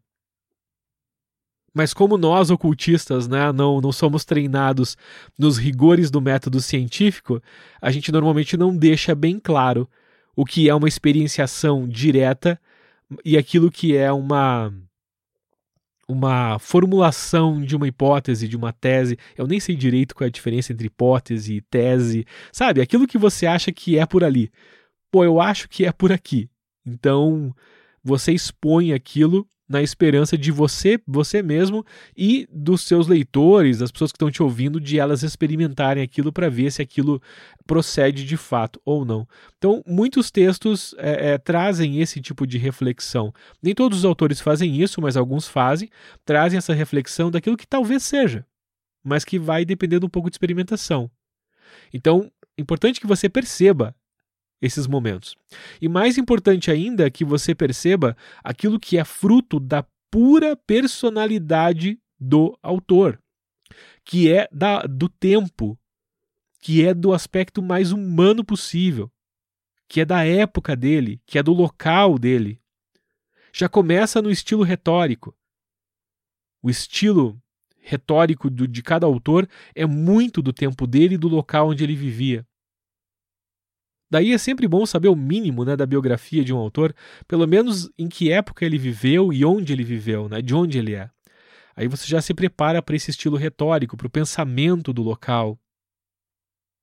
E aí você não vai se espantar se o autor lhe der ali um, uns resvalos em, em, em ideias que, que pareçam racistas, ideias que pareçam misóginas, ideias que pareçam radicais em algum sentido. E você tem que ver o que, que vaza ali da personalidade do autor. A Star Rock, por exemplo, era uma ativista política. Então, muito disso vai, vai vazar na obra dela. O Eliphas Levi também. O Eliphas Levi ele foi preso por anarquismo, se não me engano, porque ele era, ele era socialista anarquista socialista, eu não lembro, mas ele era de algum desses partidos subversivos da época, de esquerda. Ele era de algum desses partidos de extrema esquerda e ele, ele militava nesse sentido e chegou a ser preso por causa disso. Então, um pouco dessa revolta social vai vai vazar para a obra dele. Ao mesmo tempo, ele é super conservador em muitos aspectos. Então é interessante você pensar nisso. Ele faz Levi, porra, mas ele não era um cara de extrema esquerda, foi preso, não sei o quê. Mas eu vou lá, leio a obra do cara, ela parece uma obra super conservadora. Sim, porque ele era um homem do século XIX. Ele era um homem da França do século XIX. Então tem que perceber essas coisas que não fazem parte do esoterismo do Eliphas Levi mas que são, na verdade, a, a própria época onde ele viveu extravasando, vazando ou, ou, impregnando a obra dele. A Star Rock, mesma coisa. Com todo o ativismo dela, né, toda aquela luta é, pelo feminismo nos Estados Unidos, tudo isso fica impregnado na obra dela. Tudo bem que no caso da Star Rock ela faz isso de um jeito muito inspirador, na minha opinião, é muito bacana. Mas é importante você ter essa noção de que isso é dela, não é necessariamente da bruxaria. Da mesma forma que as opiniões lá conservadoras ou as opiniões socialistas, né, políticas do Eliphas Levi, são opiniões do Eliphas Levi, não são as opini não, não são do hermetismo ou do rosacrucianismo. É legal você separar isso, sabe? Aprender a separar o que é o exercício, o que é o, o, o, o fruto né, do exercício do ocultismo por parte do autor, o que é uma coisa mais pessoal dele e o que é o fruto do tempo e do local onde ele viveu. É importante você é, é, separar essas coisas. E no final, cara, Sempre busque resultados práticos naquilo que você está estudando e aplicando. E quando eu digo resultado prático, é resultado mensurável mesmo, tá? É você fazer qualquer. Se você for fazer qualquer técnica, qualquer prática, como por exemplo, vai lá e faz a prática de projeção astral que Samuel Veora ensinou, faz lá daquele jeito e seja honesto. Tem que ser mensurável a coisa, tem que ter o resultado tal como você esperava o resultado. Tá? Aí você vê se você está tendo sucesso ou não. Resultados parciais são interessantes para você ver que você está no caminho certo. Mas você não pode se satisfazer só com isso, não. Se você está fazendo uma prática para projeção astral, você tem que ter uma projeção astral. lúcida e consciente. Se você está fazendo uma prática para calar a sua mente, uma meditação bem clássica oriental, você precisa calar sua mente. Se você está buscando um estado de êxtase de samadhi numa meditação, você tem que conseguir o êxtase de samadhi na meditação. Sempre busque os resultados. Trabalhe por isso, não se satisfaça com meios resultados, não. Então vamos lá, seguindo essa estratégia de você estudar vários textos, pelo menos dois, né, um teórico e um mais prático, eu vou começar te dando aqui três recomendações de livros mais teóricos. Na verdade, só duas, porque a primeira recomendação que eu vou dar para você não é exatamente de um livro de estudo exatamente. É mais uma apresentação da magia como um todo, que é o livro Magia do Francis King. Esse livro é muito, muito legal, muito legal mesmo. Ele foi publicado em português há muito tempo, uh, década de 90, eu acho, numa daquelas coleções antigas que vinha em fascículos, capa dura, todo colorido. Ele é um livro eminentemente visual. Então, é um, não, um tamanho grande, assim, tamanho A4, todo colorido, esse livro é dividido em três partes. Uma das partes é só com fotos de ocultistas, de, de templos, de talismãs, de, de estátuas, de coisas que têm a ver com a história do ocultismo desde lá do, do, do, do, início dos tempos. Começa, se não me engano, com uma escultura gnóstica da, da, da, da do, do, lá do começo da Era Comum e vai terminar com algumas imagens de templos né, rosicrucianos, maçônicos e fotos dos ocultistas mais famosos. Aí uma segunda parte do livro são ilustrações também, mas aí tiradas de livros clássicos, de grimórios, talismãs, a, selos de, de anjos, de demônios, selos de, de ordens, toda essa parte que é mais mais impressa, assim, mas ainda pictórica. Então, dois terços do livro são para você é, observar. É um livro eminentemente visual. Muito bonito, muito interessante. E aí a terceira parte do livro tem um texto do Francis King que ele fala um pouco sobre o que é magia e vai colocando ali um pouco da, da, do contexto da magia contemporânea e um pouco da história da magia contemporânea. É muito bom, cara. É um, é um, é um texto bem bacana, apesar de ser em prol da magia, ele, ele traz um certo cinismo, ele tem um certo sarcasmo em alguns momentos. É muito divertido, é muito interessante esse texto. É um, é um bom texto de introdução para você se situar no que, que é a magia hoje. E ele fala por cima, né, um pouco da história da magia, ou se da, da tradição esotérica ocidental, e com isso você já consegue pegar ali um monte de nomes, de, de nomes de ordens, nomes de autores, várias referências que, se você souber utilizar, vão ser muito preciosas. Eu lembro que quando eu li esse livro, a primeira vez eu saí anotando tudo quanto é nome de autor, de ordem, de tudo isso, e corri atrás para pesquisar do que, que ele estava falando. Então isso foi abrindo meu leque sobre a tradição esotérica ocidental. Recomendo que você faça o mesmo. Mas o texto por si só é muito bom, o livro é muito bom, muito visual, muito bonito. Né, vale muito a pena para te inspirar, para te instigar na prática da magia. Eu hoje não consigo mais usufruir desse livro, né? Tipo, eu, eu perdi a minha visão atualmente, então eu não tenho mais. Né, eu sou cego hoje, eu não consigo mais curtir essa, essas partes mais visuais do livro. Mas eu, eu li ele há muitos anos atrás, acho que uns 20 anos atrás. E, nossa, eu curti muito, cara. Curti muito esse livro. Então, assim, não é um livro teórico no sentido de que você vai estudar ocultismo a partir dele. É um livro de apresentação, mas acho que vale muito a pena você procurar. Obviamente não está mais em catálogo, tá? Você vai encontrar isso a, a, em revenda de livros usados, mas é muito fácil de achar e o preço é bem bacana. Nossa, toda toda vez que, que, que eu procuro ele, sempre encontro ele seja estante virtual, Mercado Livre, o que for, e o preço dele é bem acessível, então vale muito a pena. Obviamente, vai ser difícil você conseguir um exemplar que esteja em estado perfeito, né? Porque é uma publicação muito antiga. Mas seja como for, vale a pena você adquirir esse livro. É muito, muito legal.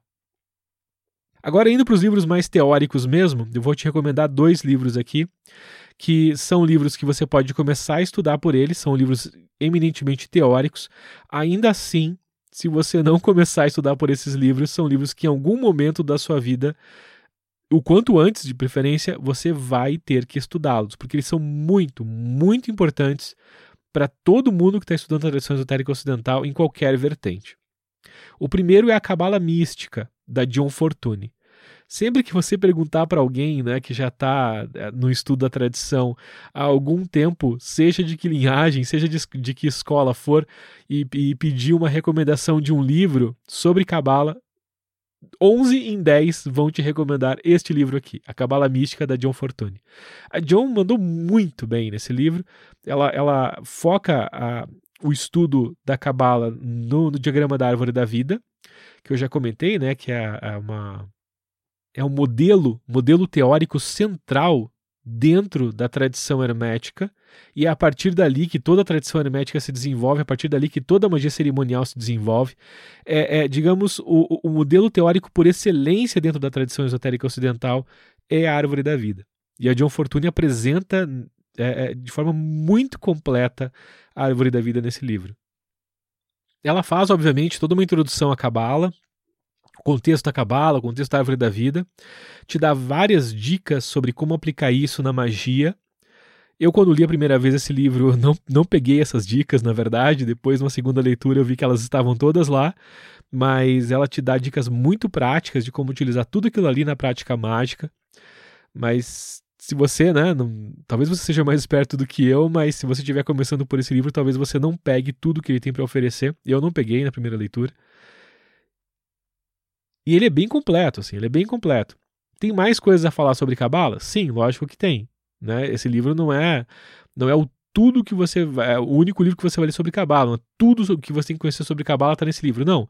Mas ele é muito completo e ele é uma excelente introdução à parte da Cabala sobre essa perspectiva da Cabala mística, como a John chama, da Cabala hermética, que é diferente da Cabala cristã que é muito diferente, muito diferente da cabala judaica. Tanto em termos de contexto, de perspectiva filosófica e até de modelo mesmo. O próprio modelo da árvore da vida dentro da cabala judaica é diferente do modelo da árvore da vida dentro da cabala hermética. São desenhados de formas diferentes. Os caminhos se conectam de formas diferentes porque todo o princípio filosófico ali é diferente. Então, se você não é judeu, você estuda a cabala hermética, porque o estudo da cabala judaica só vai fazer sentido se você estiver dentro do contexto do judaísmo. Aí, se você estiver dentro desse contexto, eu acho que vale muito, muito a pena você dar uma olhada nos livros de cabala judaica. Tem aqui no Brasil a editora Sefer que publica livros nessa linha muito bacanas. Vale, vale dizer que a John Fortune ela é uh, uma representante né, direta, eu já, acho que já comentei isso, da tradição da Ordem Médica da Aurora Dourada. Ela conheceu Israel Regardie, eles foram grandes amigos, ela foi uma, uma, uma mentora para ele numa fase da vida dele, e ela fundou a própria ordem, que é, é basicamente a leitura dela, né, da prática da Aurora Dourada. Então, toda toda a, a, toda a literatura, né, toda a obra da John Fortune vai estar em perfeita consonância com essa linhagem da Ordem Hermética da Aurora Dourada. É, é bom você saber disso. Daí você já sabe que os textos dela vão conversar perfeitamente com os textos do Aleister Crowley, com os textos dos Hell Regardier, que também são herdeiros diretos da Ordem Hermética da Aurora Dourada. Aí você já vê certa similaridade e já consegue é, né, planejar o teu estudo naquele sentido sinérgico que eu tinha sugerido. Se você não estudar esse livro logo de cara, em algum momento você vai precisar estudar, porque aqui está a base para toda a magia cerimonial, né? a magia por essa vertente mais hermética, mais rosa-cruciana. Aqui está a base para vários sistemas mágicos é, é, mais clássicos, como a magia dos Grimórios, por exemplo, Goetia, por exemplo. E aqui está onde você vai encontrar a, as perspectivas mais aprofundadas do estudo do tarô. Para quem gosta de estudar o tarô, o tarô você começa estudando ele por ele próprio, né, aprendendo a adivinhação através do tarô, aprendendo a manejar os aspectos mais básicos, mas o domínio dos aspectos mais profundos do tarô, ele, ele se encontra na cabala, na cabala esotérica, na cabala hermética. Então esse livro aqui vai ser em algum momento necessário para você entender e se aprofundar em várias disciplinas da tradição. E esse é um daquele livro que ao longo da sua vida você vai ler várias vezes. Tá, outro livro que eu recomendo para você, de teoria, que é focado né, nesse aspecto mais teórico-filosófico, é o Conceito Rosa Cruz do Cosmos, do Max Handel. Outro livro essencial para estudantes de qualquer vertente da tradição esotérica. Nesse texto, o Max Handel ele vai apresentar a cosmovisão rosacruciana, né, a, a cosmogênese, a cosmologia, a cosmogonia, sobre a perspectiva rosacruciana, que basicamente é a perspectiva da tradição esotérica ocidental. O Handel faz uma comparação desse texto com o texto da Blavatsky e ele comenta que a, a doutrina secreta da Blavatsky é uma apresentação também da origem do universo, da, da, da, da, da ordem natural das coisas e de onde nós nos encontramos né, nessa, nessa organização natural da natureza, né, de, de, de onde as coisas vieram e como elas estão hoje e o que a gente tem que fazer daqui para frente. A ideia da doutrina secreta é contextualizar isso para para o esoterismo. Mas o Handel ele, ele apresenta um argumento que eu concordo muito com ele, de que a Blavatsky ela fez isso tomando muito uma influência oriental para a coisa né, budista e, e, e, Vedanta. E isso torna a coisa pouco palatável para o ocidental. Porque a doutrina secreta foi escrita quando a Blavatsky, o Olcott, uma boa parte da, da, do pessoal da teosofia, eles estavam trabalhando mais com o budismo na época. Houve, inclusive, né, a, a mudança da, da sociedade teosófica para o Oriente, com uma sede na Índia tudo mais. Então eles começaram a trabalhar mais com, com esses aspectos simbólicos orientais, indianos. Eles começaram né, por aspectos mais ocidentais, na parte de sem véu, mas a Blavatsky daí dizem alguns autores, inclusive, que ela se converteu ao budismo e aí a obra dela toma essa vertente mais oriental. Acho isso uma visão meio simplista da coisa. Né? Blavatsky não se converteu ao budismo, mas é claro que ela é, de, trouxe essa inclinação oriental da doutrina secreta e toda a sociedade teosófica seguiu por esse caminho. O Handel considera isso algo não muito não, não muito produtivo para o ocidental, porque a linguagem da doutrina secreta ela é muito densa, ela é muito pesada e boa parte disso se deve às palavras, né, da, e, e, aos símbolos e às analogias, as, as referências que a Blavatsky faz com aspectos, textos e ideias da cultura oriental. Então, nesse sentido, Handel compara o conceito Rosa Cruz do Cosmos porque ele aponta que esse texto dele seria a versão ocidental da doutrina secreta da Blavatsky. Não que ele tenha escrito o conceito Rosa Cruz do Cosmos a partir da doutrina secreta, né? ele escreveu a partir de outras fontes, de fontes rosacrucianas mesmo. E aí existe uma polêmica dentro da fraternidade Rosa Cruz que eu nem vou entrar no mérito agora, mas a, a, a, história mítica desse livro é de que o Handel recebeu ele dentro de um monastério rosacruciano uh, uh, uh, na Europa, enquanto ele estava viajando pela Europa eles instruíram ele nesses, nesses estudos aqui e ele, quando voltou para os Estados Unidos, fundou a Fraternidade Rosa Cruz lá, uma das várias vertentes da, de ordens rosacrucianas que estão ativas hoje. E aí, nesse texto, ele fala sobre a origem do universo, sobre os vários planos de existência, sobre a interação desses planos, éteres e tudo mais, e como que o homem se insere, né, como nós nos inserimos dentro disso tudo. Ele fala sobre os aspectos sutis, né, os vários corpos sutis do homem, chakras, tudo isso, mas tudo dentro de um conceito. A, a, a, Rosa Cruciano, como o próprio título do livro sugere, tudo isso dentro de uma perspectiva ocidental. O livro é muito bom porque ele tem uma linguagem muito fácil. Ele é muito fácil de, de, de, estudar, de absorver, apesar de ter muito conteúdo, de ser um conteúdo até, até certo ponto denso. É um livro muito didático, é um livro muito tranquilo. Ele é infinitamente mais fácil de, de estudar e de entender do que a doutrina secreta da Blavatsky, mas sem sombra de dúvidas. Então eu recomendo muito esse texto, muito mesmo. Eu acho que ele é necessário para quem quer praticar magia, para você entender essa questão do, das partes sutis da natureza, até onde isso já foi mapeado e entendido né, pelos, pelos uh, os mestres que nos precederam na tradição, e para quem quer estudar toda a parte da filosofia e da teoria da coisa também, porque isso é base para tudo. Tá? Esse livro é base para tudo, então você precisa estudar esse livro. Talvez até antes da cabala da cabala mística da John Fortune. A cabala mística é mais um modelo. Então a árvore da vida ela é mais um modelo de observação. Na verdade, o conceito Rosa Cruz do Cosmos vai te apresentar um modelo de observação também. Então, a, a, divisão em sete planos, a, essa, essa divisão em sete, ainda é um modelo teórico. Só que o interessante é de que, enquanto a árvore da vida é um modelo mais filosófico, uh, um modelo teórico mais filosófico, o conceito Rosa Cruz te apresenta um modelo teórico que ele é mais prático. Porque quando você começar as suas práticas de projeção da consciência no plano astral, quando você começar as suas práticas de projeção astral de verdade, você vai perceber que muito desse modelo teórico, na verdade, é baseado ou nasceu de uma extrapolação de uma percepção prática da metafísica, dos aspectos metafísicos da natureza. Os projetores, eles começaram a perceber de forma empírica mesmo esses aspectos mais sutis, projetando sua consciência para esses, esses aspectos mais sutis, para esses campos, né, para essas áreas mais sutis da natureza, e a partir daí começaram a conceitualizar um modelo teórico que culminou nisso daqui. Nessa divisão em planos, obviamente o que a gente entende são só três planos, né? quatro na verdade. A gente consegue perceber o plano material, o, o, o plano material mais sutil, o energético, o etérico, como alguns chamam. Você consegue perceber o plano astral, até aí você consegue ver diretamente, até aí é a experiência direta que você vai ter. E a partir do plano astral você consegue ter experiências com o plano mental.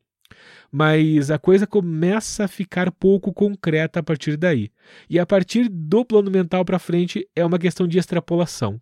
Não é achismo como alguns pensam, não é só achar que o número 7 é bonitinho, então vamos me enfiar o número 7 em tudo.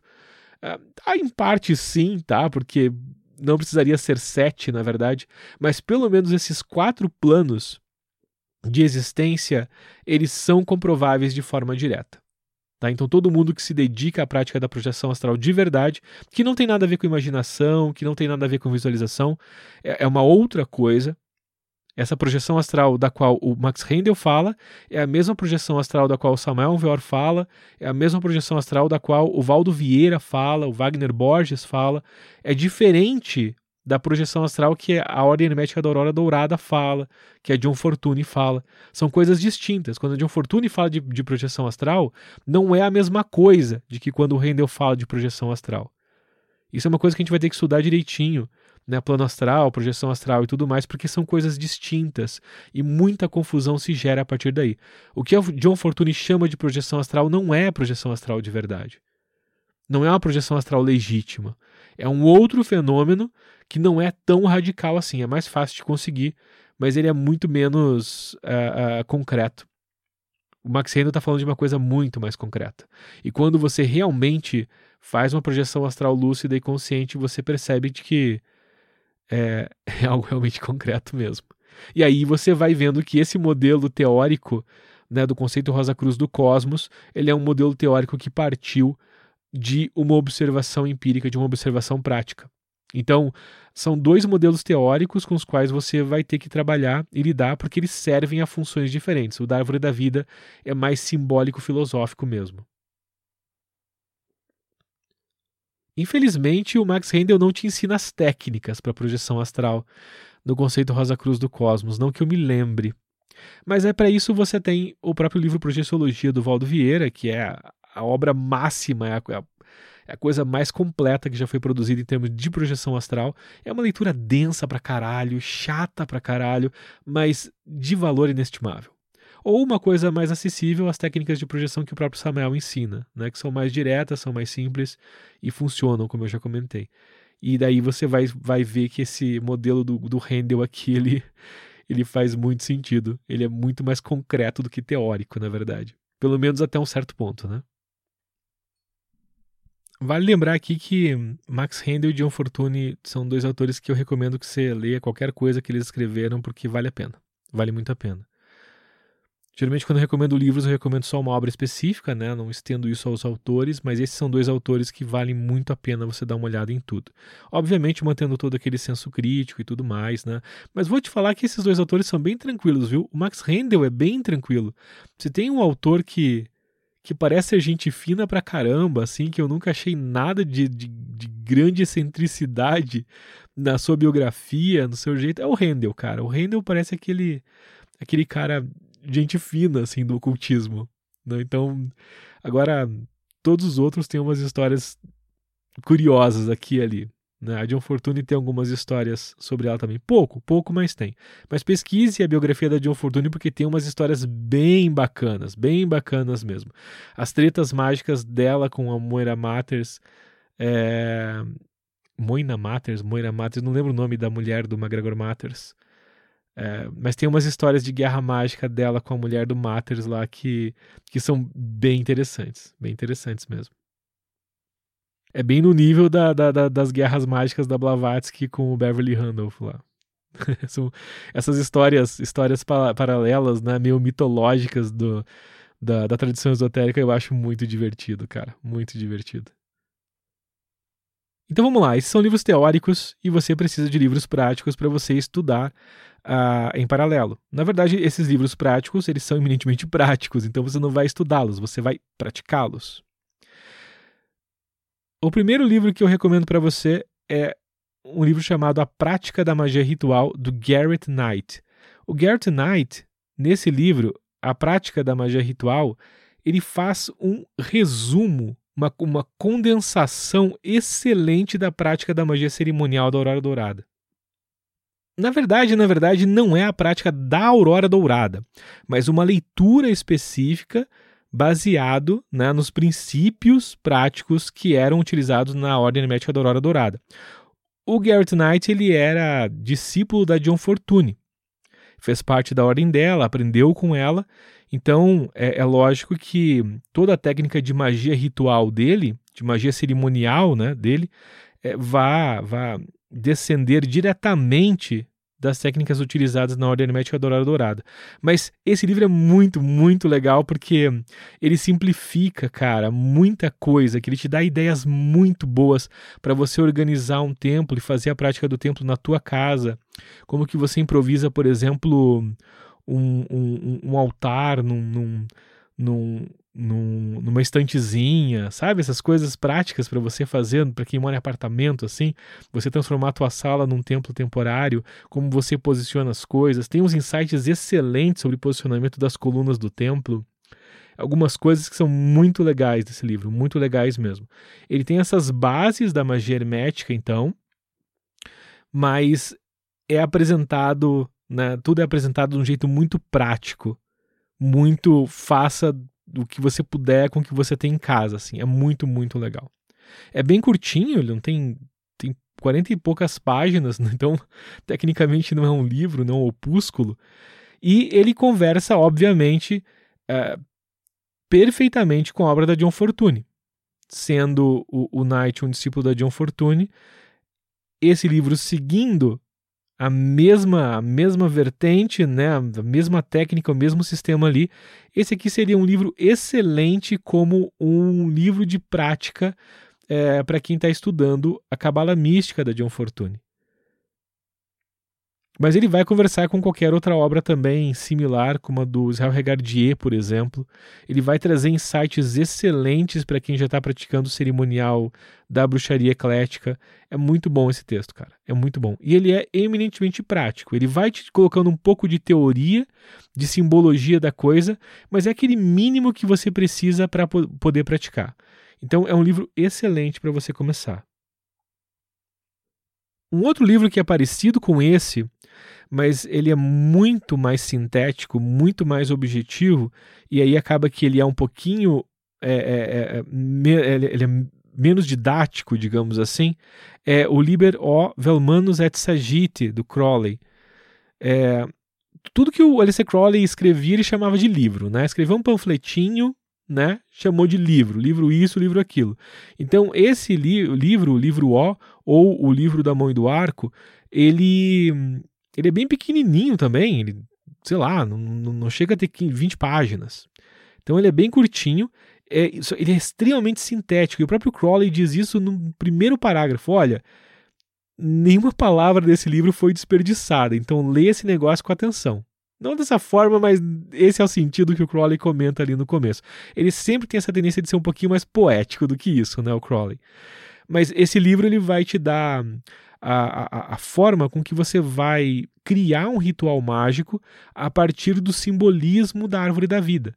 Então você toma a árvore da vida como base, você pega os símbolos da árvore da vida como base e você usa essas relações, esses simbolismos, para você criar um ritual mágico para um propósito específico, trabalhando com uma esfera específica da árvore da vida. Ele também poderia ser considerado um livro de prática para a cabala mística da John Fortune.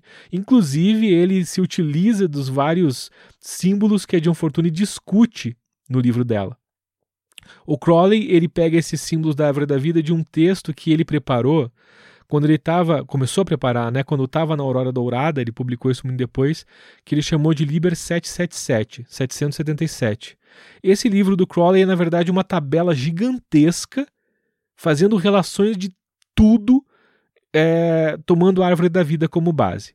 A John Fortune, inclusive, diz que usa esse livro, 777 do Crowley, como base para pegar o simbolismo para escrever o livro dela. Porque ela tinha voto de sigilo com a Aurora Dourada, então ela não poderia usar aqueles símbolos da Árvore da Vida, porque ela fez um voto de sigilo de não revelar aquelas relações, porque eram relações que eram entregues dentro da ordem né, para os discípulos de determinados graus.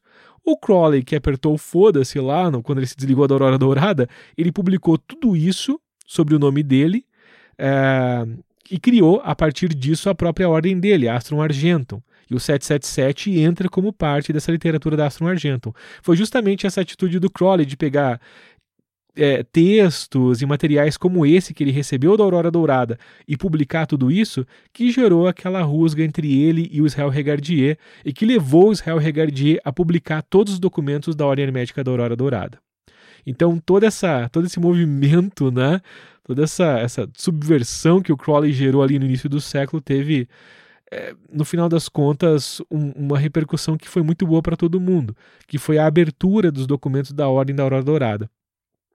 E isso é legal porque a, a, a, é, é a primeira, talvez a única ordem que nós temos né, uma visão completa de tudo que ela fazia, desde o primeiro grau até o último, de todos os ensinamentos, de todos os rituais, de tudo. Então, tudo isso está publicado. É a única ordem que você pode dar uma olhada exatamente no que ela fazia do início ao fim.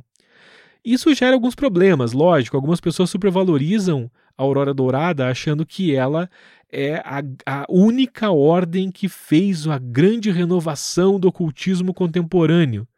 Isso não é verdade. Existiam várias outras ordens ativas na mesma época, fazendo trabalhos de condensação de ideias de renovação muito, muito similares ao que a Aurora Dourada estava fazendo, como o martinismo, por exemplo, como as ordens que o Papus estava envolvido. Você pode ver na própria literatura do Papus, né, eh, eh, na, na vertente ocultista francesa, que havia ali todo esse movimento que foi iniciado por Eliphas Levi de você é, criar é, é, e sintetizar todas essas relações da prática da magia ritual, mas o problema é que o Papus trabalhava em ordens secretas e que nunca vieram a público ou nunca foram é, publicadas na íntegra. Né? As ordens martinistas nunca, nunca vieram a público. A, a, as ordens rosacrucianas, que ele e o Guaita faziam parte ali no final do século XIX, isso nunca veio a público. A Aurora Dourada foi a única ordem que foi totalmente exposta e isso faz parecer que ela, às vezes, é mais do que ela é de fato. Ou ela é tão, tão grande quanto é, né, de fato, mas haviam outras que também têm a, a, um grande valor. Só que por não terem sido expostas, acaba que nós não conhecemos o que elas fazem, né? Eu apontaria aí que o martinismo e algumas linhagens rosacrucianas ali na França estavam caminhando pelo mesmo caminho e a gente nunca vai saber se elas são melhores ou não do que a, Aurora Dourada, porque elas continuam secretas. O fato é que a publicação e a exposição da Aurora Dourada abriu espaço para a criação de uma série de outras ordens que, que, que se fundamentaram nesse material para organizar os seus estudos. Tá? E tem várias dessas em atividade. Aqui em Curitiba, por exemplo, a gente tem. Eh, nasceu aqui, na verdade, né? não é de Curitiba, a ordem que é o Círculo Iniciático de Hermes, que foi, foi iniciado ali pelo Frater Goya e mais algumas pessoas que tomaram esse material né, é, publicado da Ordem Hermética da Aurora Dourada e começaram a realizar um trabalho em grupo a partir disso. E lógico, com o tempo eles desenvolveram o próprio trabalho deles, a própria leitura deles, a partir da própria vivência e experienciação deles né, acerca do sistema, e hoje eles têm uma ordem bem fundamentada, uh, com uma prática própria, mas que surgiu disso. Ela, ela, ela deve, em parte, né, a, a, sua existência a essa abertura da ordem hermética da Aurora Dourada. Então, a publicação desses textos foi muito boa para muita gente, assim. É parâmetro para muito trabalho que é realizado hoje em dia.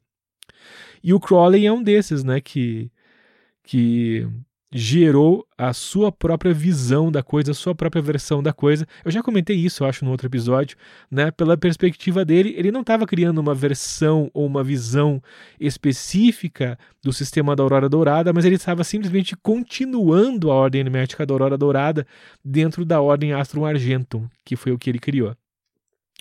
E então ele usa a, a, a, todo aquele material de relações com a árvore da vida, que ele obteve lá nos, nos, nos, manuscritos da Golden Dawn, da Aurora Dourada, e ele vai sintetizando isso, ele vai colocando isso tudo numa grande tabela. Porque se você for ver lá o livro do Regardier, dos documentos da Aurora Dourada, você vai ver que tudo aquilo era entregue de forma fragmentada.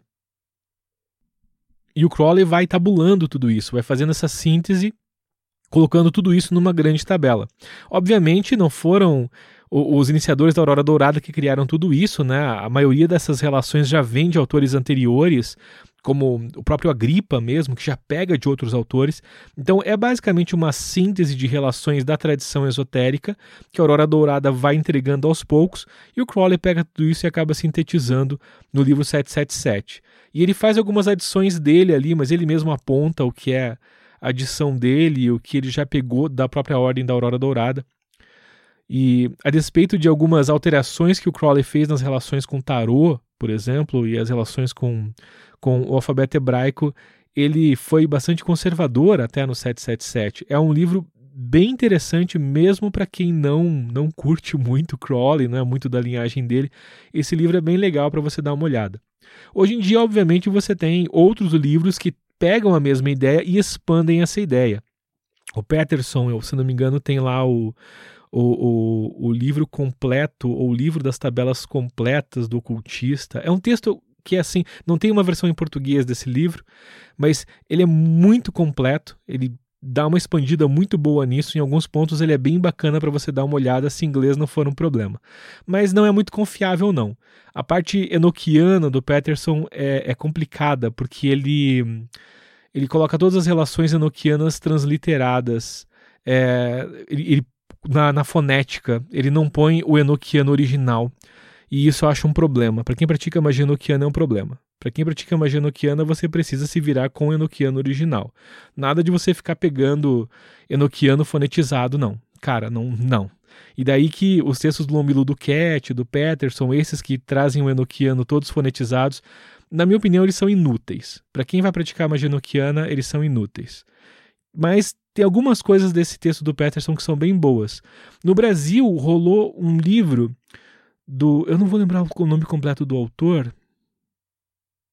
Puxa, eu esqueci o nome completo do autor, mas é o Sistemagia. É Adriano Camargo Monteiro, se não me engano. Me perdoe se eu estiver falando seu nome errado mas é o Sistemagia. Ele basicamente pega relações como essa do 777, só que apresenta de uma forma bem mais amigável. Ele apresenta as relações a partir dos sete planetas e dos quatro elementos e faz comentáriozinhos. Então, ao invés de só citar, por exemplo, ah, a cor X, né? Tipo animal, por exemplo, animal, águia.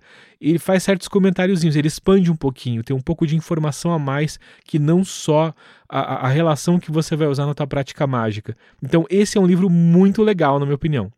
É uma tabela gigante, mas com vários comentários. O sistema G é bem legal para você consultar. Mas o 777 já, já é o suficiente, ou o Cabala Mística da John Fortune já é suficiente também. Et Sagiti vai te dar o passo a passo de como você vai criar um ritual e praticar um ritual a partir da árvore da vida. Aquilo que a John Fortune dá umas dicas, dá umas insinuadas no livro dela, de como você usar a árvore da vida para a prática mágica, o Crowley ele te dá um dos sistemas de forma bem clara, bem direta nesse livro aqui? Então vale muito a pena dar uma olhada. O livro do, de magia ritual do Gary Knight segue a mesma linha. Ele vai usar a árvore da vida como, como referência também, mas ele dá aquela simplificada. Ele não pega a árvore da vida direto. Ele pega mais uma relação através dos planetas e dos elementos, mais como o sistema magia faz, que é um pouquinho mais palatável. No final é a mesma coisa, mas é um pouquinho mais didático. Então fica esperto que o Liberovel Manzet Sagite é uma literatura um pouquinho mais densa e vai exigir mais atenção. Eu diria que toda a literatura do Crowley ela sempre vai exigir um pouco mais de atenção da tua parte. Como terceira recomendação de livro prático, de manual eminentemente prático, tem um livrinho de Samuel Veor que eu gosto bastante. Eu pratiquei bastante com ele uma época, que é o Manual de Magia Prática. Esse livro ele basicamente é um grimóriozinho que vai te ensinar a fazer evocação com os anjos planetários, com os, com os anjos que regem os sete planetas. É uma coisa bem, bem bem magia, magia é, lá do século XV, XVI, só que de um jeito bem leve, assim, de um jeito bem tranquilo de fazer. Então é um, é um sistema muito fácil de praticar. Ele talvez não seja tão didático assim, porque ele não tem ali um passo a passo do como fazer, mas é bastante óbvio, tá? É bastante óbvio. É, principalmente se você já deu uma olhada em algum cerimonial mágico, principalmente se você já deu uma olhada em como é a forma do ritual da bruxaria eclética. Eu sempre cito a bruxaria eclética como a forma ideal de ritual para você encaixar suas técnicas. Agora, esse livro, Manual de Magia Prática, ele se sustenta por si só. É uma forma bem tranquila, bem fácil de você fazer a evocação dos anjos dos sete planetas, tá? Se você curtir essa pegada dos anjos planetários e tal, parece muito com alguns grimórios medievais, mas de uma forma bem mais tranquila. Então, nesse caso, não é, não é como os livros anteriores, né, como a prática da magia ritual ou o Liberov Almandos et Sagite, é, porque nesse caso o manual de magia prática do Samael ele está te ensinando um sistema específico. Ele não está te ensinando a fazer rituais, como os dois livros anteriores que eu recomendei. Ele vai te dar um sistema específico. Então tem prós e contras nisso, né? O contra é óbvio, porque você está aprendendo um sistema único, você não está aprendendo o todo do ritual. Então não existe aquele estudo sobre o ritual como um todo, sobre o sistema da ritualística como um todo, mas sim a apresentação de um único sistema. A vantagem disso é que você já tem um foco. Então você pode acabar ficando um pouco perdido com o livro do Knight, do Crowley, né, não sabendo como fazer aquilo funcionar direito, se você é muito iniciante na ritualística ou estudou pouco, ou leu pouco sobre o assunto, você pode ficar um pouco perdido e não saber direito o que fazer e o como fazer. Então, talvez pegar um sistema focado, um sistema específico para praticar logo no começo, seja uma boa ideia. E o legal é que esse livro, o Manual de Magia Prática, ele vai trabalhar com a magia planetária, com a evocação de anjos, uh, uh, uh, e com uma pegada bem dos grimórios, você vai, vai usar lá as conjurações eh, dos quatro, dos sete, né, que o Eliphas Levi coloca no livro dele, que aparecem algumas versões da clavícula de Salomão. Tem a evocação de Salomão também, que se eu não me engano é do Eliphas Levi, porque essa eu não achei nenhuma versão da clavícula. Mas tudo isso dá um ar meio meio tradicional para a coisa e já vai preparando você para aquele formato da magia mais tradicional. Se você pretende praticar magia vocatória no futuro, o que eu não recomendo logo de cara, esse livro é interessante para você no, no primeiro momento, como uma preparação para a evocação mágica posterior.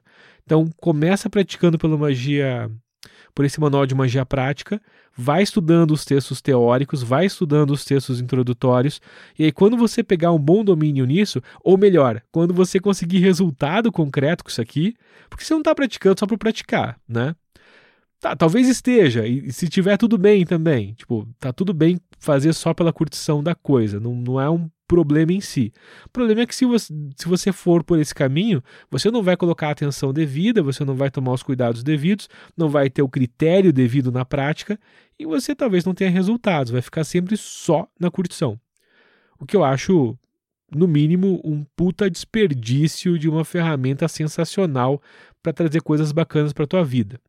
Então você vai praticar isso daqui, o manual de magia prática, até ele dar resultado. Essa é a ideia, é você obter resultados concretos. Senão, não, não vejo muito por que se lançar a prática mágica. Fica, cara, só nos estudos teóricos daí, só na filosofia, porque é mais bacana. Então, um sistema específico pode ser legal para você, porque ele te dá foco. Então você faz isso daqui até funcionar. Eu acho que é rápido para fazer isso aqui funcionar. É um sistema muito seguro, muito simples e é ideal para você começar a praticar magia. O único empecilho aqui é você não curtir essa pegada de trabalhar com anjos, tá? Se você não curte essa pegada, cara, você já deve estar tá abraçado com o, o, o, os livros de bruxaria eclética, porque todos esses textos aqui vão trabalhar com anjos. Lembra que a ideia de anjo não é uma questão associada ao cristianismo, mas é uma questão. Tá, tudo bem, é uma questão associada ao cristianismo, mas dentro da tradição esotérica é muito trabalhado dentro da cabala. Os espíritos que se manifestam na cabala são anjos e demônios. Então, trabalhar com magia cabalística é trabalhar com anjos em algum grau. E na maioria dos sistemas que você vai trabalhar com demônios dentro, da magia cabalística, você vai ter que aprender a evocar um anjo para esse anjo controlar o demônio. Então, assim, invariavelmente, trabalhar com magia cabalística, trabalhar com magia hermética é trabalhar com magia angélica. Não tem, não tem escapatória nesse caso, tá? Não tem saída. Então, trabalhar com evocação angélica é uma necessidade se você for seguir pela via hermética, se você for seguir pela via cabalística, porque até para evocar os demônios você vai ter que evocar os anjos também. Tá, tudo bem, não em todos os sistemas, ok, beleza. E existem variações contemporâneas, eu sei disso, eu sei. Mas se for pegar pelo aspecto mais tradicional, esse é o caminho. Falando nessa questão de evocação mágica, tem um livro que eu não sei se seria recomendado pra, pra, pra, pra, de início assim, mas eu senti que, que valeria a pena recomendar de cara e vou citar ele aqui, que é o Manual de Magia Prática do. Ah, não, perdão. Manual de Magia Prática do Samuel Veor. É A Prática da Evocação Mágica, do Franz Bardon. Cara, o Franz Bardon é um cara que todo mundo paga pau para ele por conta do livro Introdução ao Hermetismo. Tem algumas variações para esse nome.